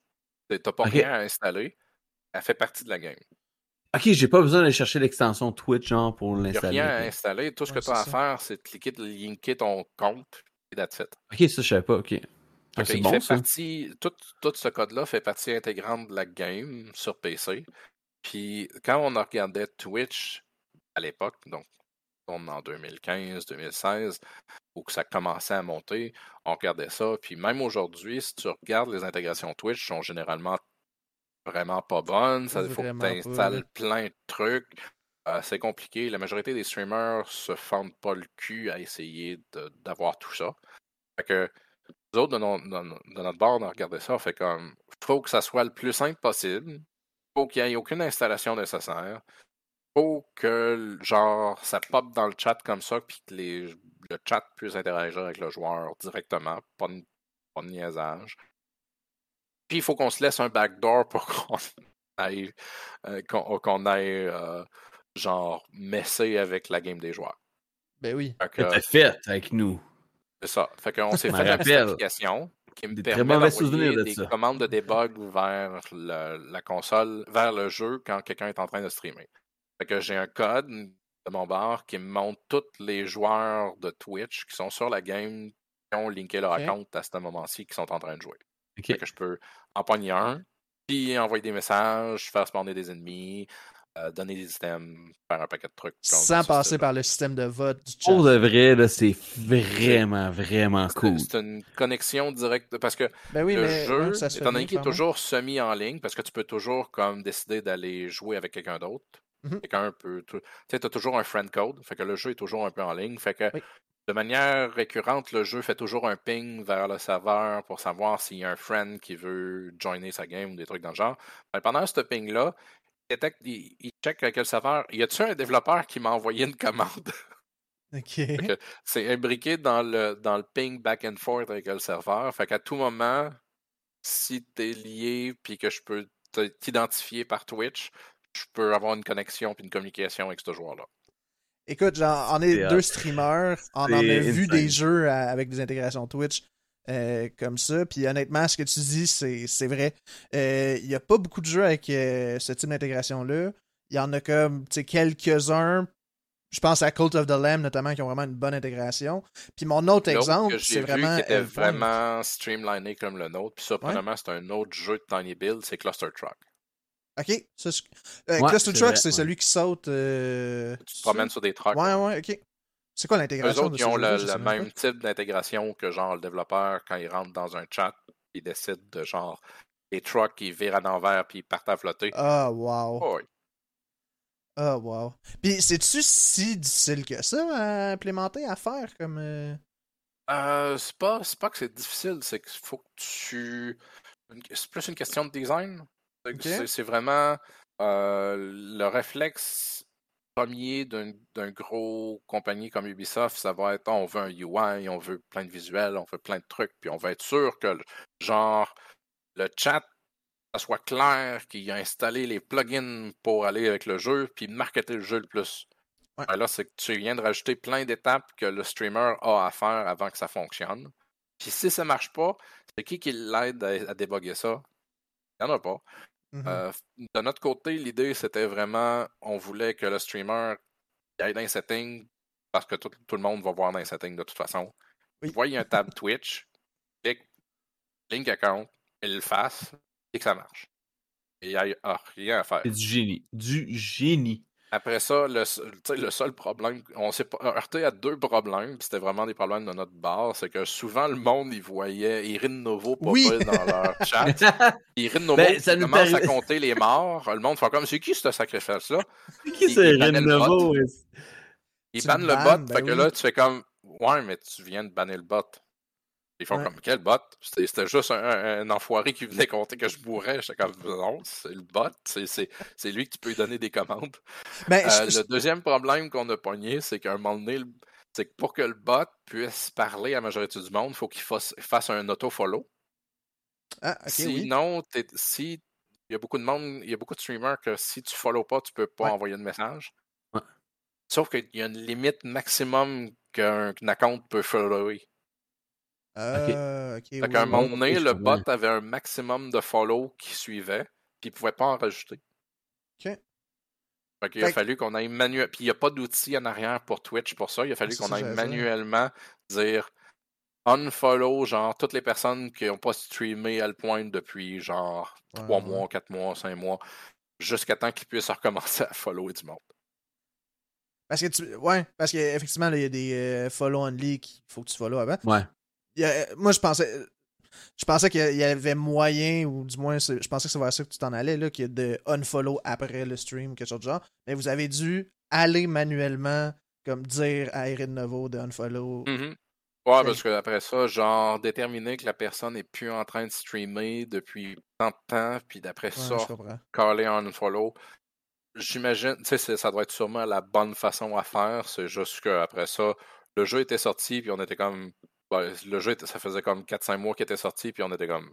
Ouais, on va juste unfollow, puis le problème est réglé pour un bout. Ben oui. Est-ce que, euh, comme moi, j'ai pas suivi la sortie du jeu, là, malheureusement, mais à la sortie, je veux dire, mais est-ce que l'intégration Twitch était là dès le début ou c'est quelque chose que vous avez rajouté? Euh, T'es là dès le début. Mm. Nice. Moi, j'ai pas qui- vécu l'intégration Twitch quand le jeu est sorti parce que je l'ai streamé quand il est sorti.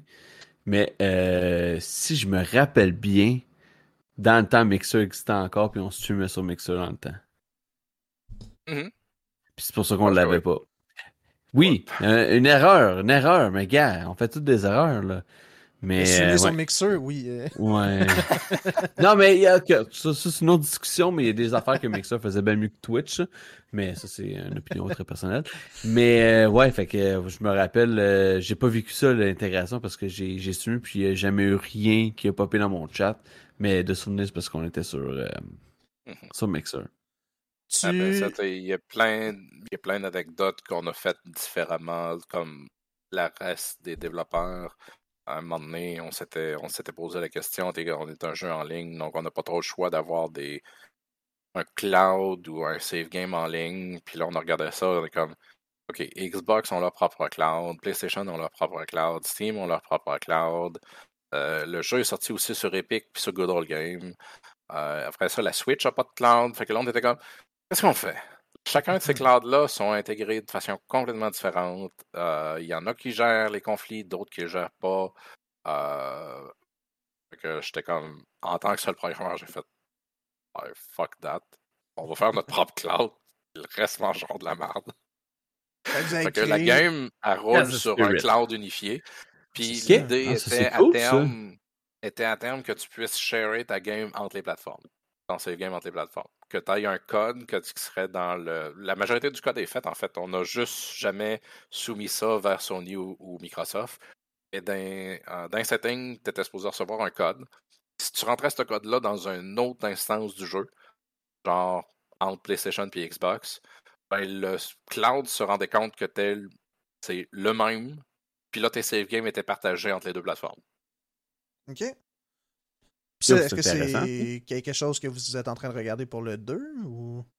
Ah ben c'est sûr que je veux dire la fonctionnalité était là. Ce qui nous manquait, c'était les approbations comme Microsoft, Sony. Ouais. Est quand même assez compliqué sur ce genre de truc-là, surtout à l'époque. Aujourd'hui, c'est beaucoup plus simple. Ils se sont rendus compte qu'à un moment donné, les joueurs, surtout sur des jeux en ligne, euh, ils aiment ça jouer avec leurs amis, puis faire dire Hey, moi j'ai une copie Xbox, toi tu as une copie PlayStation, on peut pas jouer ensemble. c'est plus si acceptable que ça aujourd'hui. Euh, fait que le code est là. Fait que probablement que pour la, suite, cette fonctionnalité va être là. J'en comprends que, mettons, pour euh, L.2, ça va être crossplay. C'est notre but. Par contre. Mais si vous êtes, comme un peu dépendant de ce que les plateformes vont vouloir, dans le fond. Ah, ça va être aussi dépendant de ce que les plateformes vont être quand le jeu va sortir. Euh, bon point. Euh, oui, le premier, ça a pris cinq ans à faire. Même si toutes les tools sont là, euh, c'est un, probablement un minimum de 2-3 ans de production pour le prochain. Euh, présentement, on a déjà décidé que, considérant ce genre de temps de production-là, ben, PlayStation 4 et Xbox One, ça ah, va être, un peu trop loin. Après ça, même chose pour la Switch. Euh, on a eu tellement de problèmes avec la Switch parce que ben, un cellulaire. Essaye de, de faire rouler un gros jeu sur un cellulaire. C'est fini la Switch. Euh, fait que, après ça, ça va dépendre. Si Nintendo sort une Switch 2, est-ce qu'elle va être assez puissante? Est-ce que ça va falloir la peine de, de, faire, de faire travailler avec? Après ça aussi, la Switch online, euh, je ne sais pas si vous avez déjà joué en ligne avec la Switch, mais c'est un immense paquet de troubles. C'est vraiment pas simple. Généralement, il n'y a pas tant de bons jeux en ligne, mais qui, sont, qui gèrent bien la, en ligne sur Switch, honnêtement. Euh, fait que non, c'est très difficile. Eh, mais je pense que le gros minimum, ce serait PC, mettons, euh, puis Next Gen, PS, Xbox. PS5, généralement, le monde. Ça, puis je pense qu'à partir de là, généralement, le monde, le monde va être satisfait. Pour l'instant, c'est pas mal notre target. Euh, on avait même sorti sur Stadia. oui, je me souviens d'avoir vu ça. Parce que, tu sais, mettons, là, euh, en tant que fan de Souls-like, il y a Remnant 2. Ça, c'était vraiment compliqué à, porter en passant. Stadia, là, c'est pas le ah, fun. Ah, c'est sûr. Ah, pour vrai? Mais ils nous ont payé pour faire le port. Fait qu'on l'a fait parce qu'ils nous payaient, mais à part ça, sinon, on n'aurait jamais fait ça. C'est une version bizarre de Linux qui roule en arrière avec Vulkan. C'est leur propre truc complètement custom. La documentation est étrange et pas complètement claire. Puis quand tu as un bug. tu sais pas qui te référer. c'est ça. bon, c'était spécial, Stadia. Puis là, Mais je une version 100% cloudée, là, dans le fond, avec Stadia. Dans le sens que. Ouais, c'était une version 100% cloudée. Le jeu roulait sur un de leurs serveurs. C'est ça. non, c'est ça. Ça roulait surprenamment bien. C'était quand même 4K 60 FPS. Le hardware ah, qui roulait le jeu était extrême. Euh, fait que c'était. Je dirais, tu revenais quand même au problème de Stadia, c'est que si tu es proche d'un autre, le jeu est seamless, comme s'il était chez vous. Puis si le node euh, il est loin ou que genre faut vraiment que ça bounce au travers d'un paquet de relais, ton jeu devient jouable. Surtout un jeu mmh. comme un Dark Soul ou que genre, tu viens pour dodger. Ah non. Là, ton personnage dodge comme une quart de seconde plus tard. Puis ah, c'est tellement important le timing puis que ce soit comme frame perfect. Là, c'est, euh, tu sais, on parlait de ça, juste revenir là, au, euh, au crossplay. Tu sais, mettons, Remnant 2 est sorti. Là, puis moi, j'adore le jeu, mais ma grosse déception, c'est que ce soit pas crossplay. Puis Mhm. je pense que la beauté de ce genre de jeux-là, qui, qui sont des jeux qui sont challengeants et difficiles, c'est qu'il y ait cette forme de crossplay-là. Donc, euh, personnellement, un gros merci Mhm. de vouloir faire ça pour L.2. Ben, que aussi, un des vous avantages d'un fait- Souls-like, c'est que c'est pas un shooter. On s'entend que cosplay de Call of Duty, le gars qui a une souris, il gagne. Ouais, ouais, définitivement. Puis, c'est- qu'est-ce qu'ils font, c'est que sur console, tu te ramasses à avoir du auto-aim. Et Là, tu fais comme. Oh, mais là, c'est compétition avec du auto-aim, c'est plus, pas, plus la même euh, chose. Tandis qu'un Souls-like, euh, si t'as une souris, t'es poche en sacrifice. C'est, c'est, c'est difficile de, de jouer. Je veux dire, c'est pas impossible. J'ai vu du monde faire keyboard and mouse avec euh, sur Souls, manette. sur le point. Mais manette, t'as- c'est, c'est, c'est, c'est le style de jeu pour utiliser une manette. Fait que même quand je joue sur PC, sur un, un jeu de ce genre-là, j'ai ma manette. Euh, fait que crossplay entre PC, puis PlayStation, puis Xbox, tout le monde a une manette. Fait que ça level le playing field, puis il n'y a pas. Et, y a attends, je t'arrête là tout de suite, j'ai une question. Est-ce que tu es en train de nous dire que le crossplay pour un Souls-like de même, shooter ou whatever, c'est easy tant que tu utilises une manette? Non. Non, que c'est le pas- niveau- Qu'est-ce Non, que tu veux dire par easy? Non, mais easy dans le sens que tu dis, euh, j'ai comme l'impression que parce qu'on utilise une manette, le fait que ce soit crossplay, c'est pas nécessairement plus facile à implémenter, mais le résultat de, de- du crossplay, il n'y aura pas tant de différence. La difficulté d'implémentation du crossplay, c'est que chacun, genre PlayStation, Sony, euh, Microsoft, Xbox, ils ont chacun des requirements qui sont très différents l'un de l'autre. Euh, fait que t'as donné un exemple. Si tu regardes sur Diablo 4, il est crossplay.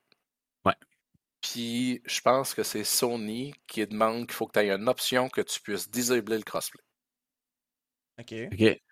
Fait que dans Diablo 4, dans les settings, il y a un checkbox que tu peux dire joue juste avec le monde de ta plateforme. Mais il n'y a pas Parce ça que sur Sony a Xbox, demandé ça. mettons. Après ça, Microsoft, ils ont le requirement que quand tu joues avec quelqu'un qui est sur un Xbox, il faut que ça soit clair qu'il soit sur la Xbox. Donc, il faut qu'il y ait une icône Xbox à côté de la- du nom de la personne. Puis le nom de la personne, les euh, genres et les euh, game tags de Microsoft, des fois, ils ont comme des icônes ou des trucs bizarres. Ben, Leur game tag, il faut qu'il soit affiché correctement sur toutes les plateformes que tu supportes. Chaque plateforme comme ça, entre Sony et Microsoft, ont des requirements qui sont pas les mêmes. Puis, il faut que tu passes au travers de la liste des deux, puis que tu implémentes tout ça. Puis, des fois, il y a des, des requirements qui sont un peu conflictuels l'un versus l'autre. Puis, il faut clair. que tu négocies avec les deux pour dire OK, ben là, on a fait telle affaire pour eux autres, on a fait telle affaire pour vous autres. C'est quoi la limite qui est acceptable jusqu'à un point que tout le monde est heureux puis que vous, vous acceptez que le jeu soit crossplay? C'est beaucoup plus simple aujourd'hui. Euh, c'est- pas un problème technique. Faire du crossplay sur L-Point, moi je m'en vais dans un serveur, je coche un, dans nos serveurs, je fais un checkbox, il y a le crossplay là. Sauf que Microsoft puis Sony, après ça, si je fais ça, ils vont juste désabler la game parce qu'on n'a pas passé au travers des requirements spécifiques, genre de leur crossplay puis de leur requirement. Non, au niveau technique, faire du crossplay, je veux dire, c'est comme si deux ordinateurs se parlent. Une fois que tu as deux ordinateurs, ou un ordinateur ou une PlayStation, c'est les mêmes modes de communication sur le même réseau, de la même façon. C'est pas un problème technique, c'est un problème de requirement envers les. C'est ça, fait que, euh, dans le fond, ce que tu dis, c'est que euh, toi, tu peux le faire. C'est après ça, c'est Sony et ou Microsoft qui bloquent ça. Ben, il- c'est Essentiellement. que moi, je peux le faire. Demain, je pourrais l'activer sur le point. Sauf que le moment que Sony et Microsoft se rendraient compte qu'on j'ai activé ça, puis qu'on n'a pas passé par leur requirement, Ouais, c'est ça, fait que c'est eux qui stoppent. Ouais, ok. c'est ça. Fait que c'est pas. euh, tu sais, c'est- vraiment. C'est vraiment une question de. Jusqu'à un certain point de politique. Bah oui, clairement. Question un peu plus de politique avec les, les, les, les honneurs des consoles.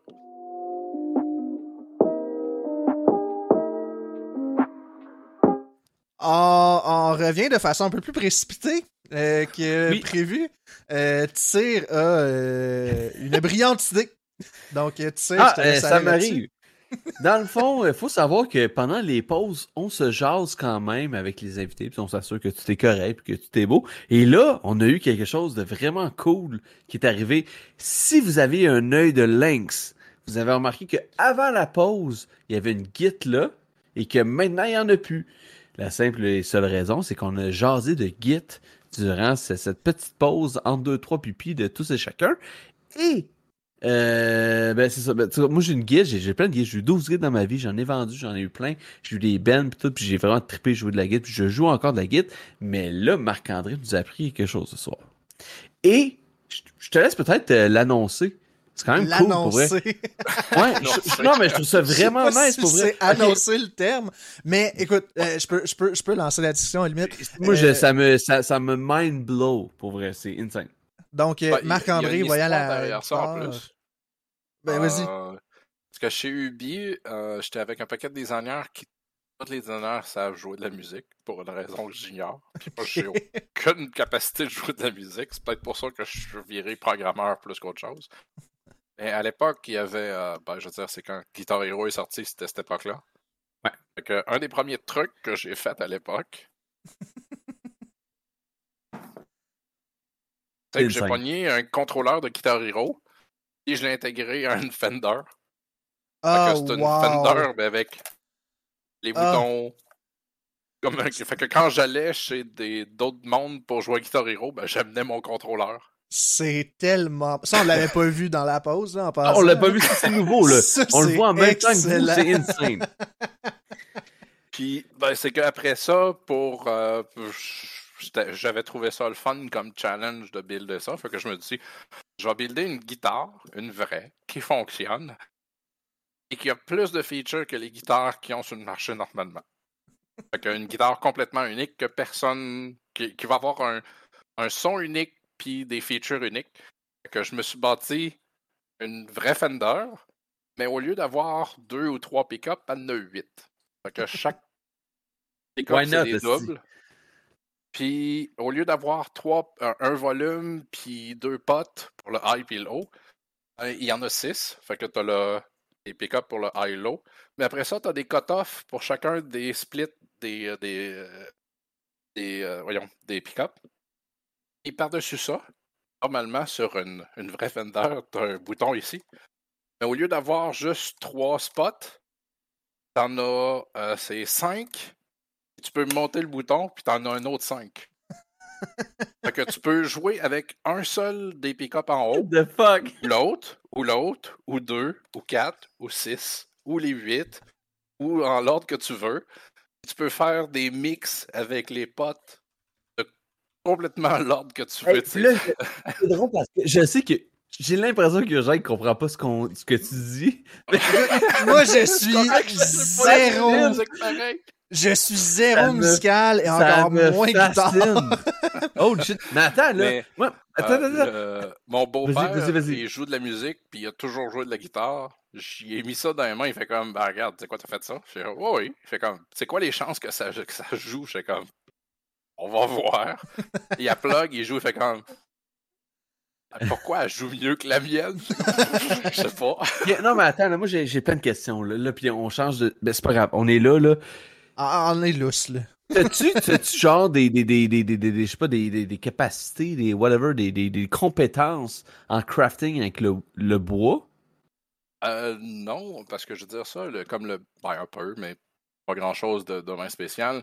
Euh, les bodies d'un, d'un Fender, si tu veux te bâtir ta propre Fender, il y en a comme 30-40$ sur eBay. c'est ça, fait que, acheter des bodies déjà. C'est, c'est, juste un body avec pas de trou dedans, fait que tout ce que tu as à faire, c'est les trous pour tes pick-up, les trous pour genre les fils. je me demandais si t'avais un, un studio de, de d'ébénisterie puis que tu faisais des. Mais t'as acheté, t'as acheté comme les, les, modèles déjà faits, mais c'est juste toi qui créé comme un peu les composants de la Git. Ouais, après ça, ça a été d'acheter les composantes que je voulais, de trouver des, des, des potentiomètres ou des, des, les espèces de petits trous euh, qui fonctionnent. Euh, euh, tu sais, t'as des c'est des potentiomètres doubles. Fait que tu peux avoir deux potentiomètres sur, la même, sur le même contrôle. Euh, fait que tu as des bases qui ont ça. Fait que j'ai été trouver des potentiomètres doubles. Tout créer un wiring qui est custom parce que là, je me ramassais avec 8 pick-up, 6 potentiomètres, puis un, un sélecteur à disposition. Que la quantité de fil qu'il y a là-dedans est assez astronomique. Ah, c'est T'es à la fin, puis t'es ferme, ferme. ah, c'est sûr. Mais c'est nice pour euh, Hey, yo, ce que j'ai compris, c'est impressionnant, honnêtement. oh, c'est imp- ben, Puis- c'est impressionnant au niveau surtout de la, de la. Comment je pourrais dire de la versatilité de la guide. Parce que ça, mettons, je vais donner un exemple. Moi, j'ai une, une Fender Jaguar American Vintage. ok? Moi, j'ai plein de boutons aussi. J'ai plein de boutons aussi. Ça me donne quand même une certaine variété dans ce que je peux faire, mais j'ai juste deux pick-up. Lui, il y en a huit. Comprends-tu? Les pick-up urgents, là, c'est ce qui catch le son. Ok. Pour vrai, je savais pas. Ah, un pick-up, en fait, c'est une, une série, c'est c'est un magnet qui est en dessous des fils, Ouais. des fils en métal. Quand le fil il Ah. vibre, ben, ça fait Ben de oui. l'électricité dans le Ça. magnet. Dans le, dans, dans- puis ça l'envoie un, ce courant-là vers l'amplificateur. Le son qui est émis quand tu es proche du neck puis quand tu es proche du bridge, pas la même vibration. C'est pour ça que normalement, sur une guitare, tu vas en avoir un proche du neck, un proche du bridge, puis ils vont être blendés ensemble pour donner une approximation entre les deux. Puis après ça, tu as un des trucs, c'est que comme le pick-up que lui il a, c'est une seule ligne. Puis cette ligne-là, ce qu'elle fait aussi, c'est qu'elle prend, elle pogne beaucoup de l'interférence dans l'air. Fait que quand tu prends un pick-up, tu en prends un deuxième, tu le flippes, puis tu les connectes ensemble en série, ça élimine l'interférence. Fait que ça, on appelle ça un. euh, je me rappelle plus le terme exact, mais le fait d'en mettre deux en parallèle comme ça, proche du neck, ça te permet d'éliminer, mais ça te donne un son un peu différent parce que ça, ça fait un son plus clean, mais il y a, du- des joueurs de guitare qui aiment ça quand ça, ça grunge plus. Euh, fait que, tu sais, c'est tout des choix de, de sons différents. Fait que là, j'étais comme, sur quoi je choisis? J'ai choisi que je vais avoir tous les sons, puis que j'aurai le choix de prendre celle-là que je veux quand je veux. T'es un homme plein de surprises. J'aime ça. Puis euh, parlant je de. continue à pas jouer de la guitare. Ben, c'est ça. Ouais, c'est ça. Mais, Tu sais, genre, tu parles d'un neck, tu parles de bridge. Parle à... T'es le seul, en tout cas, pour, de ma connaissance, c'est la seule personne au monde que je connais qui ne joue pas de Git, mais qui connaît ces termes-là, puis qui sait de quoi il parle. C'est genre, c'est, pour moi, c'est Fait hallucinant. que c'est- je- depuis le début, je, euh, tu sais, je suis un gars technique. Fait que j'aime la technique. euh, je pourrais probablement démonter un frigidaire, le remonter Mhm. sans problème, même si je ne l'ai jamais fait, parce que je sais comment ça fonctionne. J'adore savoir comment les trucs fonctionnent. Fait que le challenge de monter une guitare, c'était moins de la jouer, c'était plus apprendre tous les trucs techniques. Ah non, c'est impressionnant. Ben, pour vrai, euh, congrats, c'est vraiment cool. C'est un assez beau projet, puis euh, let's Donc, go. Euh, ma prochaine mais question. euh, ouais, retourner? Ben, ça va, ça va revenir avec, tu vas voir. Euh, Vas-y. quand est-ce un euh, musical game de Hellpoint? Oh, shit. Euh, jamais. En tout cas, pas de ma part. Euh, mais euh, ça peut être aussi une introduction au design, parce que le designer d'Hellpoint, euh, Mathieu Boudreau, euh, ça, c'est le genre de personne que, au niveau de la musique, si tu te dis c'est spécial que je suis capable de monter une guitare, lui, il est spécial d'une autre façon. C'est que tu lui donnes n'importe quel instrument, il n'a jamais vu l'instrument de sa vie, il va faire comme Ah, ça c'est telle note, ça c'est telle note, Ok. puis ça c'est Enter Sandman. Ok. Puis là, tu Ok. fais comme Ouais, mais t'as jamais joué de l'ocarina de ta vie, puis là tu me joues du Metallica sur un ocarina. Mange la ça.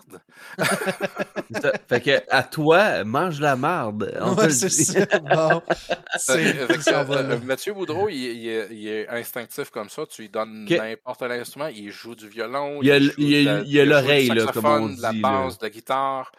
Euh, c'est pas juste qu'il y a l'oreille, c'est qu'il y a la partie instinctive. Après ça, tu lui donnes une feuille de musique. Faire, c'est quoi ça? Ok, ouais, ouais, c'est vraiment Fait que, il, il sait les bases de la musique, mais il lit Ouais. pas nécessairement une feuille. Tu vas lui faire jouer une tonne, il va prendre Ah ben là, c'est ça, ça, ça. Et là, je leur joue sur n'importe quel instrument. Ça, c'est lui qui a fait la musique, notamment du jeu, ou... Non, absolument. Ben, il a fait quelques tonnes là, de, du. euh, euh, il y a, dans le jeu, il y a un Omnicube, un espèce de cube qui suit, qui a des pouvoirs, puis tu peux lui donner des tunes, comme un jukebox. Ouais. Fait qu'il y a deux des tunes, deux ou trois des tunes du jeu que c'est Mathieu qui a fait. Ok. Euh, le reste des tunes, comme les thèmes puis ces trucs-là, euh, c'est un compositeur polonais. euh, très traumatisé parce que c'est ce qu'on avait besoin. On a besoin de tonnes traumatisantes, traumatisées. Euh, fait que ça, euh, un Polonais traumatisé, tu peux-tu avoir comme dans le terme que ça? C'est excellent. c'est ouais. C'est Ben, un Mathieu excellent avait descriptif. absolument pas le temps de faire les tonnes du jeu parce que c'est lui qui a désigné tout le jeu. Je comprends. Que, euh, je pense comme 90% des ennemis puis des boss, c'est lui. Toutes les tout le, le- le level design, puis le- la progression, les, les discussions des NPC, tout ça, c'est tout lui qui a tout écrit ça. Euh, fait que si c'est une scène que c'est un seul programmeur qui a fait le code d'un Dark Souls split screen online, toute plateforme, ben, c'est aussi une scène que c'est un designer qui a fait toute l'écriture, les voice-overs, le level design, les boss design, les. Écoute, moi, je, trouve qu'à la base, sans savoir ça, le jeu est insane. Personnellement, moi, j'ai adoré le jeu. Puis quand j'ai su ça, après que c'est une petite équipe de même, j'étais genre mind blown. Parce que, pour de vrai, puis ça, j'aimerais t'entendre un petit peu parler là-dessus. Ça a été quoi les difficultés de designer un Souls-like? Parce que, tu sais, je veux dire, moi, je, peux dire avec certitude que j'ai fait toutes les Souls-like qui existent. Puis je comprends, je comprends un peu ce qui fait un bon Souls-like d'un mauvais Souls-like, mais votre perception en tant que studio, c'était quoi à ce, à ce niveau-là? euh, ben, je pense qu'il y a deux, deux pans très spécifiques. Le premier, je vais y parler rapidement, mais c'est deux pans techniques de notre côté. L'idée, c'est que tu fais pas. euh, tu fais pas un Souls-like, tu fais les outils pour faire un Souls-like. Ça, ça a l'air niaiseux, mais c'est que euh, de donner une idée comme euh, Mathieu, il m'est arrivé un moment donné, il fait comme Ah, je veux que tel ennemi fasse telle affaire. Je fais comme Pas de trouble, je vais te programmer ça. Il fait comme Ouais, mais c'est juste tel ennemi. Je fais comme OK. Il me fait comme Mais tel autre ennemi, je veux qu'il fasse telle affaire. Je comme Tu es en train de me dire que genre chaque ennemi, tu veux qu'il puisse faire des trucs différents. Puis il fait comme Oui, ça serait le fun. Je comme Tu te rends compte qu'il n'y a aucun Souls-like qui fait ça? genre, tous les ennemis, genre dans Dark Souls ou Bloodborne, ils ont, Ils ont des patterns qui se ils ont un ressemblent. ouais. pattern spécifique, mais les patterns, si tu regardes en large, tous les ennemis font tout le temps la même chose. Il fait ouais, ouais, mais ça serait le fun si on avait un peu plus de flexibilité. Je fais comme, OK, ce que je vais faire, c'est que je ne programmerai pas un AI. Je vais programmer un tool pour que tu fasses l'AI. Ok. Fait qu'on a fait une espèce de tool avec des nodes. Donc Mathieu fait comme OK, l'ennemi, il est à telle place. Puis là, s'il entend le joueur, il fait telle chose. Puis s'il voit le joueur, il fait telle autre chose. Puis on a fait aussi un tool qui lui permettait d'enregistrer des inputs sur une manette, puis de les rejouer sur un ennemi. Fait qu'il y avait des ennemis, des invaders qui ont l'air vraiment comme un joueur, puis il y a des joueurs, des streamers qui ont fait comme Pourquoi je suis en train de me faire envahir? C'est clairement un joueur. Non, c'est pas un joueur, c'est un AI qui est en train de rejouer des inputs de, de Mathieu. Ah. Fait que l'idée d'avoir. Fait que si on est fâché, c'est Mathieu le responsable. Absolument. Si vous voyez que le jeu est frustrant ou que le platforming est trop difficile, c'est de sa faute. Ok, Aucune on, on va s'en rappeler, on va s'en rappeler. Euh, mais ça. en gros, c'est que tu as souvent le problème au niveau des productions plus grosses qu'au lieu de dire on va créer une série d'outils, on va donner de la flexibilité aux designers, on va, les designers vont nous dire quoi faire, puis on va le programmer, puis ça sera ça. Mais ce que ça fait, c'est que le moment que le designer il a des idées plus folles, plus ouvertes, plus flexibles, plus de plein de choses, ben, ça fait que ça arrache les cheveux aux programmeurs parce que là, soudainement, leur code qui était beau, puis clean, puis limité, ben là, il, part dans tous les sens, puis là, tu te ramasses avec plein de codes qui ne marchent pas ensemble. Que à la place, c'est que tu donnes les tools, tu crées des tools pour que le designer puisse faire ce qu'il veut. Ça, c'est ce qui nous a permis d'avoir un jeu avec littéralement plus de features qu'un Dark Souls avec une équipe cette fois plus Ouais. petite. Ben, moi, tu vois, je me rappelle quand j'ai joué au jeu, ce qui m'avait marqué, c'était. euh, puis, tu sais, j'ai pris des notes, là. Juste t'es- énuméré. D'un, les boss. Les boss, j'ai trouvé vraiment cool, là. Moi, en tout cas, euh, euh, Tipit, là, comment il s'appelle, là. Euh, Ozormi euh, Goja, le clown, là. Moi, je suis stressé, j'ai peur des clowns dans la vie. Ah, Ce boss-là me fait chier. Que, mais j'ai adoré tu le faire. Euh, sinon, euh, je, trouvais que le level design était vraiment sa coche. Je trouvais que j'aimais beaucoup les. Euh, les si tu pouvais passer dans une porte, tu dans un autre world, puis là tu pouvais comme revenir, puis il y avait vraiment comme. Ça, c'était insane. Euh, le système de Moon avec le. le, le, le...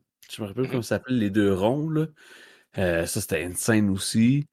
Euh, ben, tu parlais du cube, puis il y a une affaire, je sais pas urgent si tu l'as remarqué après avoir battu le Celestial Beast, le dernier boss que tu as fait, je pense. Mm-hmm t'as comme un terminal que tu peux faire parler des cubes, euh, puis avoir comme l'historique de personnages qui n'existent plus, mm-hmm. ou de avant ou du passé.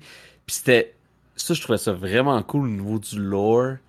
Euh, puis sinon, l'autre chose, c'est. dans le lore, c'est que envoyer quelqu'un sur une station spatiale, son corps, puis tout, c'est lourd, ça sert à rien. Fait que tu fais juste transférer son cerveau dans un cube. Et tu réimprimes en 3D son corps rendu à l'autre bout.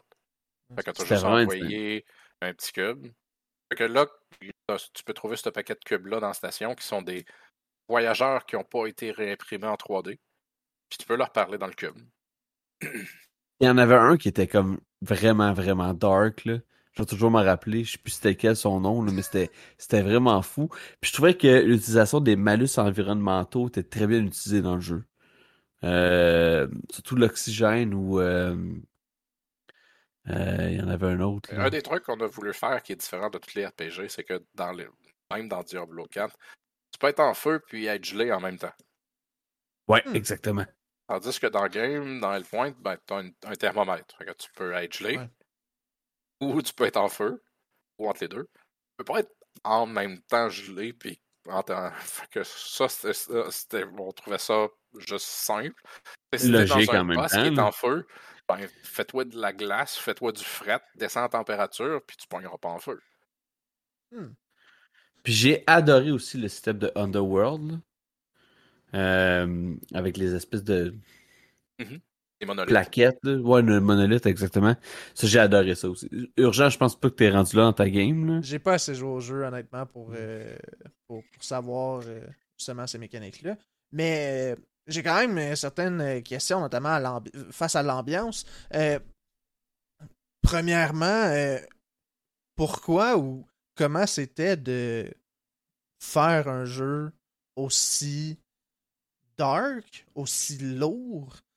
Comme tu dis, ça a quand même pris un bon 4-5 ans. comment, comment ça l'a impacté? C'est quoi les défis par rapport à ça? Euh, ben, je dirais un des le plus gros défi dans un Souls-like, c'est le feeling de la game. Euh, le quoi? le feeling de la game, le feeling de la manette.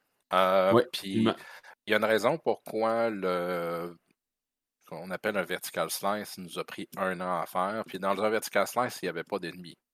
Il y avait il y avait des ennemis, mais ils ne faisaient pas grand chose. Hein. Ce qu'on avait, c'est un arena avec deux joueurs qui se tapent dessus. That's it. Puis c'était de faire en sorte que ce combat-là entre deux joueurs soit le fun. Que ça, a l'air super niaiseux, mais le fait que. Qu'est-ce qui fait qu'un Bloodborne est un Bloodborne? C'est que tu peux enlever tout le art, ça va être le fun pareil. Parce mmh que le, les contrôles sont tellement tight, tellement tweakés, tu pourrais skinner ça. Tu pourrais skinner Bloodborne en médiéval, en futuriste, en moderne, en, sur une autre planète, que la game sera le fun pareil. Il y a des notions en design qu'on dit c'est les 3C. C'est caméra, contrôle, caractère. Si t'es 3C, il y a quelconque 3C qui est pas bon, la game est à chier, point. Peu importe, le, la game peut être le plus beau visuel au monde. S'il y a un des 3C qui marche pas, ta game sucks. That's it après ça, au niveau design, généralement, notre but, c'est de faire les 3C les plus solides possibles avec des cubes blancs. Si deux cubes blancs qui se tapent sa gueule, c'est le fun. Après ça, mettre du visuel dessus, la game va être le fun, va être plus le fun encore. Mmh Et l'inverse, c'est pas vrai. Mettre du beau visuel sur, euh, sur des 3C qui soquent, ils vont continuer à socker. Euh, fait que c'est pour ça qu'on a pris un 12 mois à juste un personnage, tweaker ses déplacements, tweaker ses, réactions, Euh, même aujourd'hui, on trouve que les réactions sur L-Point sont un frame trop en retard, mais c'est notre système de state machine qui est le même. Euh, que notre seule façon de faire que ça soit plus tête, c'est que le framerate roule plus vite jusqu'à un certain point. Euh, il y a des. Après ça, il y a des notions très spécifiques comme euh, les iframes quand tu roules, quand tu dodges. Euh, ben, après, on, a décortiqué tous les jeux de From Software en Souls-like, puis la quantité de trucs que la majorité des joueurs ils se rendent pas compte, qui sont, qui voient jamais, et que c'est intuitif. Euh, tu as donné un exemple. Dans le point, quand tu dodges, le moment que le pied touche plus au sol, est immune. Le moment que le pied retouche au sol, le immune est fini. il, y a un, il y a un feedback visuel qui te montre que pendant que tu es dans les airs, quand tu roules dans les airs ou que tu dodges dans les airs, il y a un moment spécifique où tu es immune. Puis tu as un feedback visuel pour te montrer ça. Euh, euh, fait tu as, plein de petits trucs comme ça euh, que tu te rends compte juste quand tu te pètes le nez dessus. ah oui la quantité de plaines d'animation. Un des trucs qu'on voulait faire sur El Point, que être plus flexible dans les interruptions. Ça a l'air super niaiseux de dire Hey, je commence un swing, mais là, je peux interrompre ça puis partir faire un dodge ou euh, quelque chose ou une autre chose, ou partir à course ou whatever. Là, c'est que il faut que tu puisses blender à partir d'un état d'animation qui est comme n'importe lequel. Euh, on a, on a des trucs très spécifiques au niveau de l'attaque. C'est que tant que ton attaque fait pas, peut pas faire de dommages, on peut l'interrompre. Fait que tu as des gros weapons ou que tu es en train. Tu fais des soins, tu, tu fais des, des wind-up. Ben, pendant ton wind-up, tu fais pas de dommages. Ben, tant que tu fais pas de dommages, tu peux faire un dodge, tu peux partir à course, tu peux faire plein d'affaires. Le moment que hey, j'ai jamais remarqué, mais c'est tellement vrai. Tu peux pas l'interrompre. Après ça, tu as certains weapons, les plus gros weapons, quand ils ont fini de faire du dommage, ils restent à terre, puis ça prend deux, trois, quelques frames avant que tu puisses leur tirer du sol puis faire autre chose. La majorité des weapons, quand ils ont fini de faire du dommage, tu peux interrompre le fait qu'il revient en position normale. imaginons que tu swings, il a fini de faire son swing, je peux partir un dodge. Fait que tout ce paquet-là d'interruption, ça fait un jeu qui feel beaucoup plus, euh, beaucoup plus réactif à ce que le joueur y demande. Ben oui. Euh, T'as donné un extrême opposé. C'est un autre jeu qui est sorti exactement en même temps qu'elle pointe puis qui nous a fait chier beaucoup parce qu'il y avait beaucoup, beaucoup plus de marketing que les autres. C'est euh... pas Immortal Unchained, désolé, c'est euh... Ah, blanc de mémoire. Ouais, attends, je sais de quoi tu parles. Le médiéval, Mortal Shell. Marshall, ah, ben oui. Ben Puis moi, j'ai joué Day One aussi. C'est tout le monde, ce qu'ils ont dit, c'est c'est lourd. C'est très lourd. C'est pas réactif parce qu'il n'y a pas d'interruption dans la majorité des actions. Si tu pars une attaque, ouais. avec. C'est vraiment un. Si fait une erreur, ben, too bad. Euh, c'est vraiment deux gameplays différents. Tu sais, je me rappelle de Mortal, euh, Shell puis euh, Point. C'est que Hellpoint, je me rappelle je me suis rappelé que c'était très comme intuitif. Puis Moral c'était très comme lourd. Puis ça faisait beaucoup penser à. Euh, c'est quoi l'autre chose là qui est sorti? Le premier Deck 13. Euh, ouais, exactement. Le Lord of the Fallen. Lord of the Fallen, ouais. Le, le, reboot, il a l'air excellent. Là. Mais c'est très lourd. Puis tout, ce que tu fais, c'est. Hmm? C'est ça. Puis, tu sais, j'ai pratiquement, moi personnellement, j'ai pratiquement le feeling que c'est pour un Souls-like. Parce que si tu joues à Bloodborne ou à Dark Souls, c'est les jeux les plus intuitifs possibles, d'une certaine façon. Je veux dire, tu pas il n'y a pas de tutoriel. Hmm. Il y a des genres, tu peux lire un message qui te dit Hey, si tu pèses tel bouton, c'est un dodge. Mais après ça, le, à aucun moment tu, tu, te bats contre le jeu, tu te bats contre les ennemis, contre le design à aucun moment donné, tu es supposé avoir une frustration que c'est la manette la frustration. C'est un peu. C'est sûr qu'avec juste 11 personnes, on n'est pas atteint ce niveau d'excellence-là. From Software, je pense que leur premier jeu de style Souls-like date de la PlayStation 1 ou 2. Fait qu'ils ont plusieurs décennies d'expérience à bâtir ce genre de jeu-là. Et quand tu regardes euh, comme Lord of the Fallen, ben, la moitié du temps, quand tu meurs, tu fais comme Ouais, mais je spammais le bouton puis il se passait rien. Ouais. c'est absolument pas le style de jeu qu'on veut faire. C'est drôle parce que... Quand tu meurs, tu dis Ah, ouais, j'aurais pu faire telle affaire. J'ai un clip sur TikTok où je, je, je, tue un boss, puis le boss est mort, j'ai comme j'ai l'affiche que le boss est mort, puis ça prend pas deux secondes que je reçois un projectile qui restait du boss, puis qui me tue. T'es comme. Hmm. Alright. Pensais de l'avoir tué, mais non! Ben, mais je sais pas si le jeu a enregistré que tu l'as tué. Oh, il a enregistré, je l'ai tué quand même, mais tu sais, c'est juste drôle parce que tu verras pas ça dans des jeux plus de. Mais tu sais, Deck 13, je pense qu'on fait une belle job avec euh, The Search. The Search, j'ai adoré ces jeux-là, le 1 puis le 2. Là. Le 2, je, le trouve. Le, le, premier, je l'ai. Euh, je trouvais qu'il y avait beaucoup de problèmes. Euh, le 2, je trouve que c'est un excellent jeu. Le Search 2, euh, j'ai passé presque au complet deux fois. Ben, tu vois, moi j'ai adoré les deux. Mais tu sais, j'ai peut-être pas la vision de développeur que tu as, mais moi j'ai adoré les deux. que C'est des jeux que j'ai refait plusieurs fois. j'ai, euh, je trouve que Deck se sont beaucoup rattrapés avec The Surge. Mais euh, somme toute, c'est ça. C'est.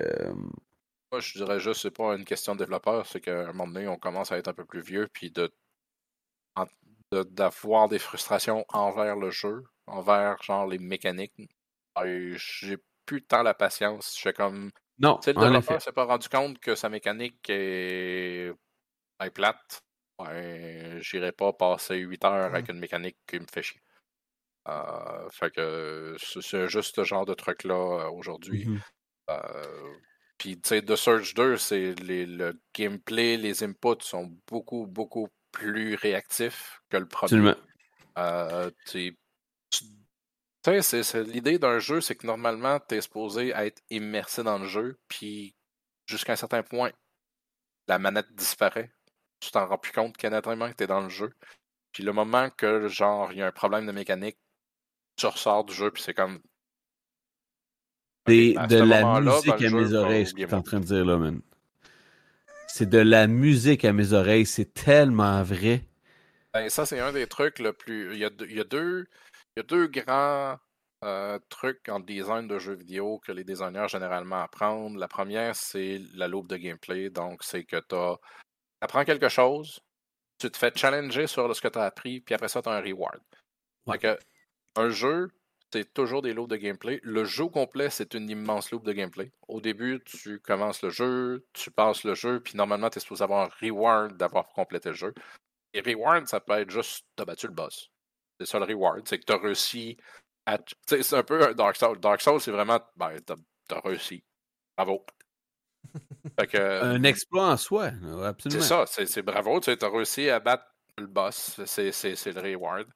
Euh, après ça, tu as d'autres jeux comme, je sais pas, Farmville, où que la loupe de blé est minuscule, puis elle serait prête pour 10 secondes, puis c'est comme reward, reward, reward, reward, mais pas vraiment de challenge, pas vraiment d'apprentissage.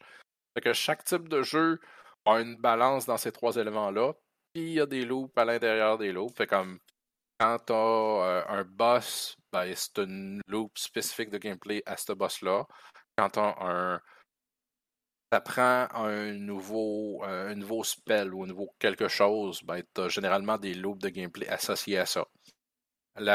Après ça, ce que les, designers ont à apprendre, c'est la gestion de frustration, qui est probablement la chose la plus difficile dans un Souls-like. Parce que l'idée, c'est que si tu frustres pas ton joueur, ne sera pas intéressé. Alors, du moins, pour un, le, le, public cible d'un, d'un Souls-like, il sera pas Il y a une frustration. Hmm. Faut qu'il faut que le joueur meure. Le nombre de streamers que j'ai vu que genre ils commencent à jouer, ça fait 15 minutes qu'ils ont joué, ils sont pas encore morts, puis sont comme euh, là ils montent au deuxième étage, puis il y a un, des, euh, des sentinelles qui arrivent puis qui font ploc, puis ils meurent, fait comme ah ben oui, mon, ah ben mon tabarnak, je vais revenir, puis je vais aller péter la gueule. Puis là, là, soudainement, ils sont engagés parce que le jeu vient de, leur, vient de les tuer. Tellement. Pas pour tout le monde, c'est une, la gestion de la frustration est le plus important. Et ces frustrations-là, il faut que ça soit une frustration que le joueur peut gérer. Si c'est une frustration d'un bug, une frustration d'un contrôle, une frustration d'un mécanique, c'est pas c'est pas utile, c'est ce qui va faire déconnecter le joueur. Il faut que la frustration, ça soit un challenge que le joueur fait comme Ah ben maudit, j'aurais dû dodger à douette. C'est de la faute du joueur et non de la faute du jeu. Il faut que ça soit jamais la faute du jeu, toujours que ça soit la faute du joueur. si le moment que c'est la faute du joueur, c'est que ton on jeu. parle le même langage, j'aime ça. Écoute, je veux juste, euh, je veux juste mentionner, là, euh, petite parenthèse, là, euh, on n'en est pas à notre premier épisode, on n'en est pas à notre première rencontre. Et honnêtement, j'ai pas vu Tissir aussi enthousiaste de parler d'un jeu que ce soir. Ben, moi, j'ai adoré Hellpoint, puis pour vrai, je suis un fan de Souls Life, fait que je suis insane. Mais euh, question, puis on, on, y va avec ça, là. Euh, comment ça a été dans le studio, puis dans vos réflexions à vous, la gestion de la difficulté du jeu? Ben, la réflexion était assez simple. C'est qu'on regardait Dark Souls, et Dark Souls, autant qu'il y avait une certaine popularité, euh, il y avait un pourcentage de joueurs qui se faisaient. Euh, on considérait que Dark Souls, son niveau de frustration était juste un petit peu trop élevé. Euh, mais ils peuvent se le permettre. From Software, quand tu es rendu à avoir des millions de copies de joueurs, je veux dire, Elden Ring sort. Ben, le monde va l'acheter même s'ils si, même vont juste jouer une demi-heure. Parce que c'est la grosse affaire. Ils ont leur marketing qui fonctionne, ils ont leur fanbase. Les autres, dans notre cas, c'est pas le cas. Fait qu'il fallait que notre, niveau de difficulté et de frustration soit un peu plus bas. Surtout à cause du split screen. Si tu veux jouer avec ta blonde, faut pas que ta blonde, à un moment donné, attire la manette dans l'écran. Euh, idéalement, non. idéalement. Fait que notre niveau de frustration, notre but était de le mettre euh, entre Sekiro puis Bloodborne. Un peu plus dur que Sekiro, un peu moins dur que Bloodborne. Ok. Là, est-ce qu'on a réussi? Ça, c'est débattable. Je considère a cette ben, je pense que ça dépend, ça dépend des personnes parce qu'on a un streamer euh, qu'on connaît qui est dans notre team Twitch qui a fait toutes les sauces back-à-back. Puis Sekiro, c'était un enfer pour lui. Fait que, tu sais, je pense que ça dépend des joueurs. Mais je comprends comme un peu le, gauge de difficulté que vous voulez avoir. Là. Puis selon moi, ça fait, ça, fait bien du sens. En tout cas, j'ai jamais trouvé Hellpoint comme étant trop difficile ou trop punitif. Je pense que c'était legit. Puis je l'ai fait seul, tu sais. Fait que, je te dirais, on, est, on a vu beaucoup, beaucoup de streamers le jouer. Fait qu'on sait. On sait que le Celestial Beast au début est un spike de difficulté qui était un peu trop élevé. Hein, urgent? Euh, Hein? Ben, urgent, urgent, il l'a connu, ce, Spike-là. j'ai pas, pas fait le jeu au complet, mais j'y ai joué euh, plus, plus récemment. Puis effectivement, le, dernier que j'ai fait, c'était le Celestial Beast. Mais je me suis, je me suis martelé à, le faire avec un weapon vraiment trop lourd parce que je le trouvais fucking nice. Qui était un pilon, là, une poutre. Euh, après ça, on sait qu'on a eu des, des failures à ce niveau-là. Quand le jeu est sorti, on a regardé un streamer qui était en train de se battre contre le, le, le sentient à la fin pour se rendre compte qu'il se battait avec un niveau, un pipe niveau 1. OK. On était comme, pourquoi il se bat avec le boss de la fin avec un weapon niveau 1, le pipe, pour se rendre compte que j'avais jamais découvert la station pour upgrader des weapons? Oh my god, ok. On était comme.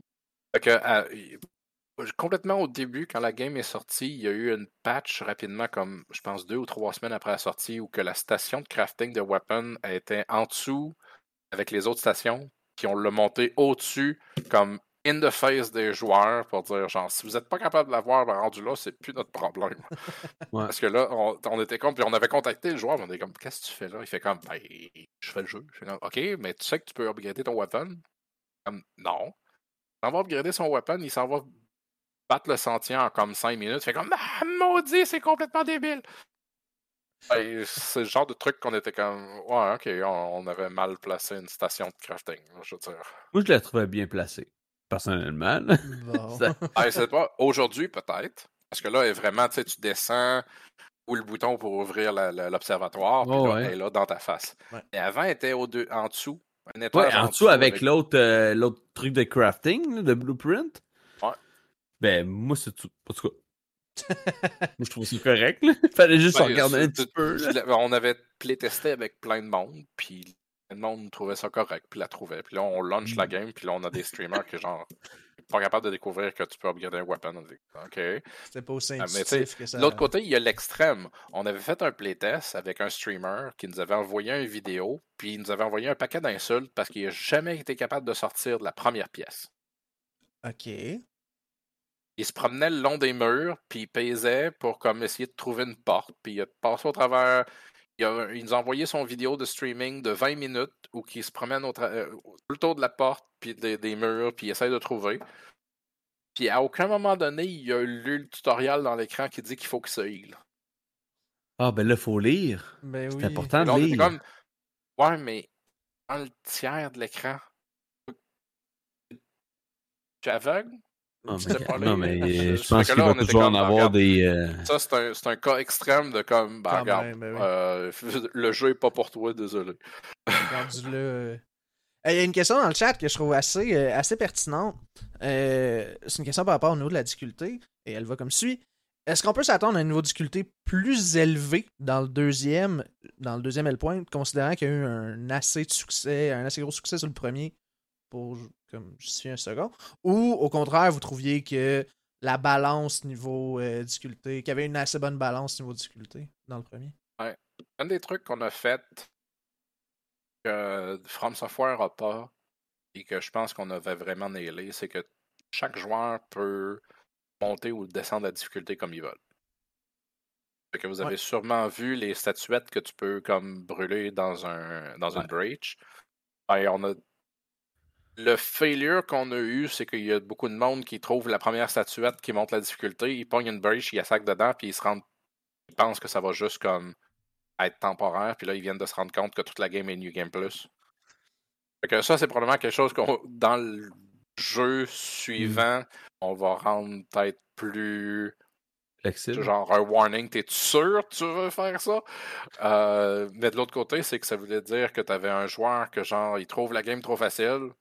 Euh, il en trouve 2-3, il se ramasse en New Game Plus 3, puis genre, tous les ennemis le one-shot, puis là, il est heureux. Euh, fait que ça, euh, je pense que de donner ce contrôle-là aux joueurs, je pense que c'est beaucoup plus. Ça te permet beaucoup plus de flexibilité. Fait que tu as juste besoin de faire ta difficulté pour 90% des joueurs. Et le 10% de edge case qui sont genre qui cherchent la douleur. ben, tu lui donnes le tool pour qu'il puisse aller chercher cette douleur-là. Ouais. Euh, je pense que c'est quelque chose qu'il y a beaucoup de monde qui ont demandé à From Software. Hey, on voudrait avoir une, euh, un setting de difficulté. Ben, je- je- à chaque fois, From Software dit non, on fait un jeu balancé de notre façon. Je suis comme ouais, Ouais. Mais vous avez New Game Plus pareil. Fait que vous avez quand même votre balancing pour du monde plus. La, la seule, euh, le seul soft, from, from Soft Game qui ont fait ça, ça a été Dark Souls 2 quand il a fait le score de First Sin, où il y avait comme, tu pouvais brûler de quoi dans le feu, puis ça mettait la zone en New Game Plus 1, là. Mais c'était le seul, c'est zone, Ouais, c'est c'est très ça. limité, Ouais. puis tu pouvais pas descendre. Non, Tandis que dans Hellpoint, tu peux aussi descendre en difficulté c'est négative. ça. Fait quelqu'un qui trouve ça vraiment trop difficile, ben tu vires ta game plus facile, puis that's it. Euh, Ouais. Fait que From Software aurait pu complètement faire ça. Euh, un- En fait, c'est justement, je pense que un des points qu'on a un des points majeurs quand on analysait les jeux de From Software, c'était de spotter les frustrations qui n'étaient pas reliées au jeu, mais qui étaient reliées aux mécaniques. Du style, hey, je veux jouer avec un ami. Ben, désolé, leur système de matchmaking, c'est de la merde. Essayez de jouer avec quelqu'un dans Dark Souls, quelqu'un Oui. de spécifique, pas n'importe qui. Trouver quelqu'un random, c'est facile. Trouver une personne que tu veux jouer avec, Ah, c'est de la merde. c'est un pain in the ass incroyable. Ah oui, Là, ils ont, d'une itération à l'autre, ils améliorent les choses, ça devient un peu plus facile. Genre, tu peux mettre un ring spécifique, puis si ton, ami il a le même ring spécifique, ça l'améliore les chances que vous vous pogniez. Et après ça, joue, tu bats un boss, ton ami disparaît. Hmm. C'est quoi, faut que je me retape encore tout ça juste pour un boss? Fait que ça, c'est le genre de truc qu'on s'est fait. Ah, regarde, non. On, on- on- c'est une frustration qui sert à rien. Ce qu'on va donner, c'est genre un match code aux joueurs. Vous avez huit chiffres. Tu le donnes à ton ami, il rentre, vous jouez ensemble, puis on vous déconnecte jamais. Tu veux partir du début de la game, puis tu veux te rendre jusqu'à la fin de la game en coop. Vous le faites, that's it. Insane. C'est très cool, ça. Parce que, vrai. eu, en- Euh, on a vu ça avec Elden Ring notamment, tu sais, puis je viens de voir Ouais. dans le chat, là, il y a eu euh, des mods de Seamless Co-op euh, qui ont été très, très, très populaires, mais le fait que ce soit intégré à même un jeu, euh, c'est winner. Je continue à pas comprendre le, le- le- ok, pourquoi From Software est bucké là-dessus, parce que ça n'apporte rien à la game. Mhm, Le fait que j'aille à me battre pour jouer avec un ami, là, fait. ça n'a aucun gain. C'est pas une- c'est pas un challenge qui me donne un reward à la fin. hein. C'est juste une frustration Non, c'est ça. mécanique. Non, définitivement. Très d'accord. Très, très, très d'accord. Mais c'est cool, non, je, je- je- je suis agréablement surpris, justement. Probablement, je, je savais pas que ça jouait en coop.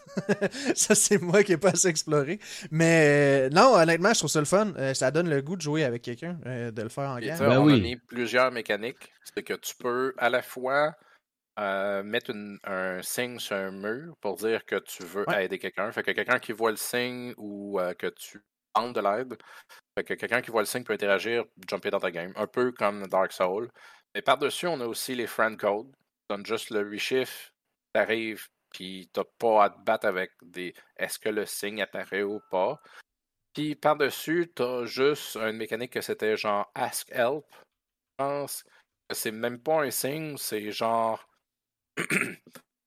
Peu importe où tu es dans le monde, si tu as besoin d'aide, tu fais Ask Help. Puis s'il y a quelqu'un qui a pesé sur le bouton Help, il vient t'aider, that's it, peu importe où que c'est. Que ça, c'était comme les, les trois mécaniques qui nous permettaient de dire à tout moment, tu peux aller jouer avec quelqu'un.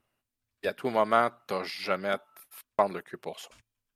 Par la suite, on a dans le, le, l'expan- le- le- l'update de Noël, on a rajouté l'arena. Que c'était Mhm. un spot spécifique où que le monde pouvait aller se battre en euh, un contre l'autre ou deux contre deux. Puis que là, euh, c'était avec des builds spécifiques. Fait que tu te bâtissais un build où tout le monde est niveau 100. Fait que tu te crées un build où que tu mets, tu as 100 levels de points à mettre. Tu mets tes, tous tes équipements sont comme normalisés. Fait que tout le monde a comme les équipements, je pense, c'était niveau 10. Euh, toutes les weapons sont niveau 10. T'as niveau- t'as 100 points à mettre où que tu veux. Tu te mets ton build. Quand tu tombes dans l'arena avec ce build-là, c'est automatique que tu sois vers ce build-là. Puis quand tu sors de l'arena, ça retourne à ton, à ton build normal. Euh, fait que ça, c'était très cool, mais étant donné que le jeu pas. On n'a pas euh, eu. un- Le jeu a été populaire de manière médium. Fait. Encore la majorité du monde qui joue à des Souls-likes le connaissent pas. Euh, fait que on a vendu assez pour dire hey, une suite, ça vaut la peine de le faire.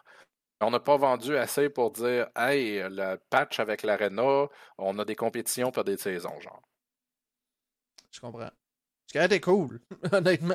Oui, Ben, euh, c'était l'idée au ben début, oui. ça avait l'air bien parti. Puis là, euh, rendu à Noël, on sort ça. Euh, il y a eu probablement quelque chose comme un mois de monde qui ont vraiment fait de l'arena, qui se sont tapés dessus. Il y a des leaderboards, il y a des trucs dans le genre. Ah, Puis après un mois, ça a pas mal disparu. Euh, Dommage parce que l'idée est vraiment bonne, puis j'espère honnêtement euh, que c'est quelque chose qui revienne euh, dans le prochain, puis que, Moi aussi. Puis que, comme tu disais tantôt, là, ça revient à peu près à la discussion qu'on avait au début par rapport au, au publisher, là, que là vous êtes vraiment plus en, en recherche euh, euh, active d'un publisher un peu à la comment dire à la taille de votre ambition, je veux dire ça comme ça. Euh, Pas, pas à la taille de notre ambition, je veux dire, ça, s'il y a toujours un- une contrainte. Euh, je l'ai dit tantôt, le premier jeu, il a coûté autour de 2 millions à Ouais. produire. Je peux quand même dire qu'on a fait un léger profit par-dessus, rien de malade. Mais tu sais, c'était quand même pour dire, un jeu de ce prix-là a quand même fait du profit. Donc, pour être Mhm. franc, dans le jeu indie, les studios que leur premier jeu f- tournent du profit, c'est excessivement rare. Généralement, la majorité des studios indie, ça va leur prendre 3 puis 4 jeux avant qu'un jeu soit assez pour faire du profit. Fait que, que le premier ait du profit, c'est complètement malade. Euh, après ça, la suite, c'est sûr qu'on veut que la suite soit plus grosse et de meilleure qualité. Euh, le premier jeu a été fait avec 11 personnes. Ben là, le studio, on est à 33 personnes. Fait il y a eu extension un peu de nos capacités. Fait qu'on est capable de produire un plus gros jeu de meilleure qualité. ça veut dire aussi plus d'argent, plus de, mmh ben besoins, plus de budget. Euh, fait que c'est aussi une des raisons pour qu'on a c'est mutuel avec Tiny Build. Tiny Build, on leur a dit Hey, on veut faire la suite. Euh, on pense que ça serait en tel montant puis tel montant. Puis en fait, le premier était déjà à notre au-delà de nos limites. Ben, votre suite est comme très loin. trop loin pour eux autres. Euh, c'est bien plate parce qu'on avait quand même des très bonnes mmh. communications avec eux ah oui, c'est dommage. Fun. Euh, surtout dans leur, euh, les stands qu'il y avait au PAX East, PAX West sont super le fun. On était toujours là avec eux autres dans leur stand, puis on, on jasait beaucoup. Euh, par contre, après ça, de trouver un deuxième publisher qui est. un des gros avantages de Tinyville, c'est que, genre, la direction du jeu, ils ont regardé ça, ils ont fait. Ben, l'idée, c'est que voulez-vous du feedback? On fait comme, ben, peut-être pas vraiment, parce que je veux dire, le jeu est complètement malade. que, la liberté de direction créative, c'est pas tous les publishers qui le laissent. Ça fait. Fait que ça, trouver un publisher qui fait comme, OK, ce que vous faites est complètement fucké, puis on est heureux que vous faites quelque chose de fucké, puis on veut que vous fassiez quelque chose de fucké. C'est pas tous les publishers qui l'acceptent, ça. Euh, euh, fait que c'est une recherche. Euh, un des trucs, c'est que je m'en vais au Gamescom le mois prochain justement pour aller parler à des publishers, voir s'il y en a qui sont intéressés à ça. Euh, dans la dernière année, on a travaillé, on a écrit la majorité de l'histoire, puis on a produit la majorité des concept art pour la suite du jeu. Fait que là, on a beaucoup d'images, beaucoup de concepts, beaucoup de modèles 3D, toute l'histoire, beaucoup de scripts. Fait qu'on a quand même continué à travailler là-dessus. Euh, fait qu'on va croiser les doigts. De l'autre côté, notre designer, euh, il a travaillé aussi sur deux autres prototypes. Fait que ce que je m'en vais, c'est monter pas juste un prototype, mais trois. Euh, ok. Ça va préparer quand même, là, je Yo, let's go, c'est nice. Ah, regarde, notre designer, je pense que je, si tu veux le rendre fou, tu l'attaches puis tu lui dis de rien faire. Je pense qu'à l'intérieur d'un jour, il va pas s'attacher les cheveux. Euh, que, Attends, mais c'est bon ça. Tu sais, un des trucs qui euh, en passant, si vous voulez jaser avec un développeur, ce que vous devez jamais faire, c'est dire Hey, j'ai une idée pour un jeu vidéo. Désolé, là. Et pas notre genre. On est tous des développeurs, on est tous ben des gamers, on a toutes des idées. Mais oui. Fait que l'idée, tu sais, ce qui différencie un développeur ou de n'importe qui d'autre, c'est pas les idées, c'est la capacité de les produire. Tout à fait. fait que la quantité de monde qui m'arrive fait comme Ah ouais, L-Point était super bon, mais imaginons que vous faisiez L-Point dans le style de Warcraft. Fait comme ouais, mais ça serait pas L-Point. Je comprends. Non, non, non, clairement pas. Que, je veux dire, euh, si vous voulez jaser avec un, développeur, puis vous le faites de la bonne façon, vous le faites en parlant du, de la game, ben mais il y a tellement de monde qui vient comme « Ah, moi j'ai des idées! » Ouais, ouais, tout le monde a des idées. C'est pas tout à fait notre intention. non, on est plus pour en apprendre pas mal plus sur vous que de vous donner des idées. Ah, euh, je, suis bien content de ça. Mais la quantité de monde qui nous arrive, on a des idées, je oui, c'est sûr. Ben tant mieux, félicitations. c'est cool. Hey, ah, quand t'as un ah. cerveau qui fonctionne, c'est cool. C'est ça. on se dirige euh, tranquillement, pas vite, vers la fin. On a quand même euh, certaines euh, contraintes de temps, je veux pas. donc, premièrement, je l'ai mentionné au début, le chat, la scale pour des questions. On va les prendre en note. Et sinon, prochaine question, question qu'on a, puis sujet qu'on aime bien poser aussi. Euh, qu'on aime bien amener, c'est par rapport au Easter egg. Euh, ouais. moi qui, tu sais, je veux dire, comme je l'ai dit, j'ai pas joué tant que ça au jeu. Tu sais, j'ai quand même un peu expérimenté à le point, mais pas autant que d'autres. Euh, premièrement, est-ce que vous en avez implémenté dans le premier? Je veux dire, moi j'en ai vu un ou deux, mais comme je dis, j'ai pas tout fait. Un ou deux. non, t'es pas tout fait. Non, non, mais c'est ce que je dis. Je l'ai dit de façon très, très transparente. euh, je suis pas sûr que j'ai vu un streamer toutes les trouver encore. OK. Je sais que la communauté les a toutes trouvées. Et qu'un seul joueur, de manière unique, les trouve toutes, je les ai pas encore vus encore. Nice. Tu sais, t'as peut-être un challenge. de- Ben, moi, j'ai. euh, écoute, écoute, écoute, écoute, écoute. Moi, j'ai une ah, demande à faire. Non, non, j'y vais, j'y vais. Jean- non, j'y vais tout de suite. J'ai une demande à faire. Est-ce que dans L.2, on pourrait peut-être, si on jase, là, éventuellement, peut-être que, tu sais, avoir un Easter egg de l'urgence show? Je dis pas que c'est pas impossible. On a eu, euh, dans le premier, il y a certains streamers qui nous ont aidés avec le debug euh, dans, le, dans le bêta de la game.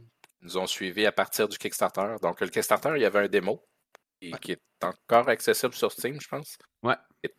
Très rough. Mais à part, il y en a des- du monde que dès qu'ils ont vu ce démo-là, qui nous ont suivis puis qui continuent à nous, qui continuent à nous suivre. Fait que dans le premier, il y a une couple de places où il y a comme des icônes un peu étranges sur certains murs, que c'est les icônes de ces streamers-là. Ah. Euh, fait que c'est complètement possible d'avoir ce genre de truc-là. On, est- on l'a fait. Euh, on... on fait quand Ah, même attention d'une certaine façon, parce que je veux dire, la notion de t'associer avec quelqu'un, Ben oui. Ben oui, ben oui. toujours la possibilité que tu te retournes puis que soudainement, euh, oups, c'est un nazi. Euh, que non, ça ne nous est pas arrivé. oups. Je, je- je- je pointe Oups, vers, euh, en c'est- je pense que c'est- effet. je pense que c'est- Call of Duty qui avait un skin spécifique, puis là, oups, le gars, soudainement, il se Ben rend compte non. qu'il y a des trucs assez hardcore associés à lui. Ils font comme, OK, bon, on est, faut qu'on flush le skin, puis qu'on on, on refund tout Mais le monde? juste, juste pour répondre à la question, j'en comprends qu'il y a une ouverture oui. et ça va être de futures discussions. Cool. Mais au niveau des retiens ça, je moi, retiens ça. euh, je suis sûr que tu as vu les monolithes de l'Underworld, puis tu t'es Ben pas oui. rendu compte que c'était un monolithe de 2000 ans de l'espace. Oh. Non. tu vois? 1 par 4 par 9. C'est un monolithe de, de l'Odyssée de l'espace. Wow. Après ça, il y a une crowbar de Half-Life. Ah, ça, ça, Ah. ça, ça, ça, je, je l'ai vu, ça, là. OK. Mais j'ai adoré, Mais- en tout cas, le, le, le, le easter egg quand tu montes jusqu'en haut du, du hub, puis il y a tous les messages des développeurs, là. Pas Dans les messages salle. des développeurs. C'est les messages Non? de Kickstarter. Ah, c'est des. Kickstarter! Ah, je Ouais, pensais que c'est c'était des développeurs. Ah! Ouais, il y avait un bad. tiers du Kickstarter que tu pouvais mettre un message custom dans le game. Puis Ah, les c'est coins. Il y en a 66 dans le game parce que dans le Kickstarter, le tiers le plus bas, c'était comme une pièce, je pense. Puis c'était pour chaque personne qui donnait comme ce tiers-là, on mettait une scène dans, dans le game. Il y a 66 Ok. coins pour les 66 pièces. J'ai jamais trouvé les 66. Je pensais que je les avais l'achievement trouvés, mais je n'ai pas trouvé 66. Je suis un peu... Je suis un peu déçu. ah, mais c'est cool. Let's go. C'est nice. Ça, c'est un des trucs que, que je pense que faudrait euh, tu sais, que les designers adorent, c'est créer des secrets, puis des secrets dans des secrets, puis des secrets dans des secrets dans des secrets. On C'est comme aime ça, on aime ça. euh, sais, trouver, sortir dans l'espace dans le premier level, ben, il faut que tu trouves comme deux secrets. Puis après ça, dans un des secrets, tu as un ascenseur à la Doom qui descend. Tu as comme des secrets qui, qui finissent plus un moment donné. Puis euh, je pense que c'est ce qui fait. C'est ce qui fait que le monde s'attache à ce genre de truc-là. C'est que tu fais comme Mhm. OK, combien de trucs que j'ai manqué? Là? Ça fait 4 heures que je joue. Là, tu t'en vas voir un streamer, tu fais comme Oh my god, j'ai manqué comme le tiers du, du contenu. J'ai pas le choix de leur jouer puis de retrouver tous ces trucs-là. Ça revient euh, en plus euh, au tout début là, dans le This or That, euh, ce que tu parlais de Crash avec tous les secrets. et tout, Tellement. tu sais. je veux dire, c'est pas nécessairement intimement relié, mais je trouve ça intéressant que qu'est-ce qui t'avait vraiment marqué de ce jeu-là. C'est quelque chose que, de façon consciente ou non, essayé, vous avez essayé de recréer. Je trouve vraiment que Parce ça que, fait la beauté de Hellpoint, tu sais, dans le sens que tu l'as dit maintes et maintes fois, il n'y a pas beaucoup de choses là qui font tous ces petits détails-là.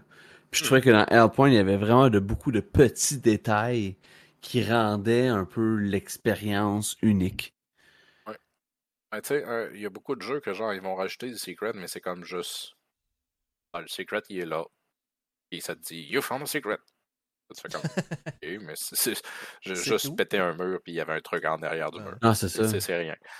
Tandis que l'idée de genre intégrer des secrets et euh, les rendre comme partie du monde, style que faut que tu travailles pour trouver le secret, puis une fois que tu as trouvé le secret, tu te rends compte qu'il y a des trucs imbriqués l'un dans l'autre, puis qu'un secret, ça rouvre un passage, un autre un, un, shortcut vers ailleurs.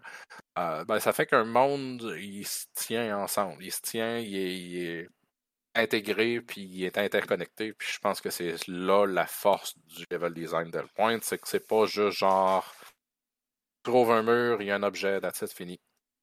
Après ça, tu regardes les murs, c'est comme Hey, je pourrais jumper là. Puis là, je pourrais jumper là. Puis là, tu te ramasses à jumper sur un paquet de trucs, puis tu te ramasses.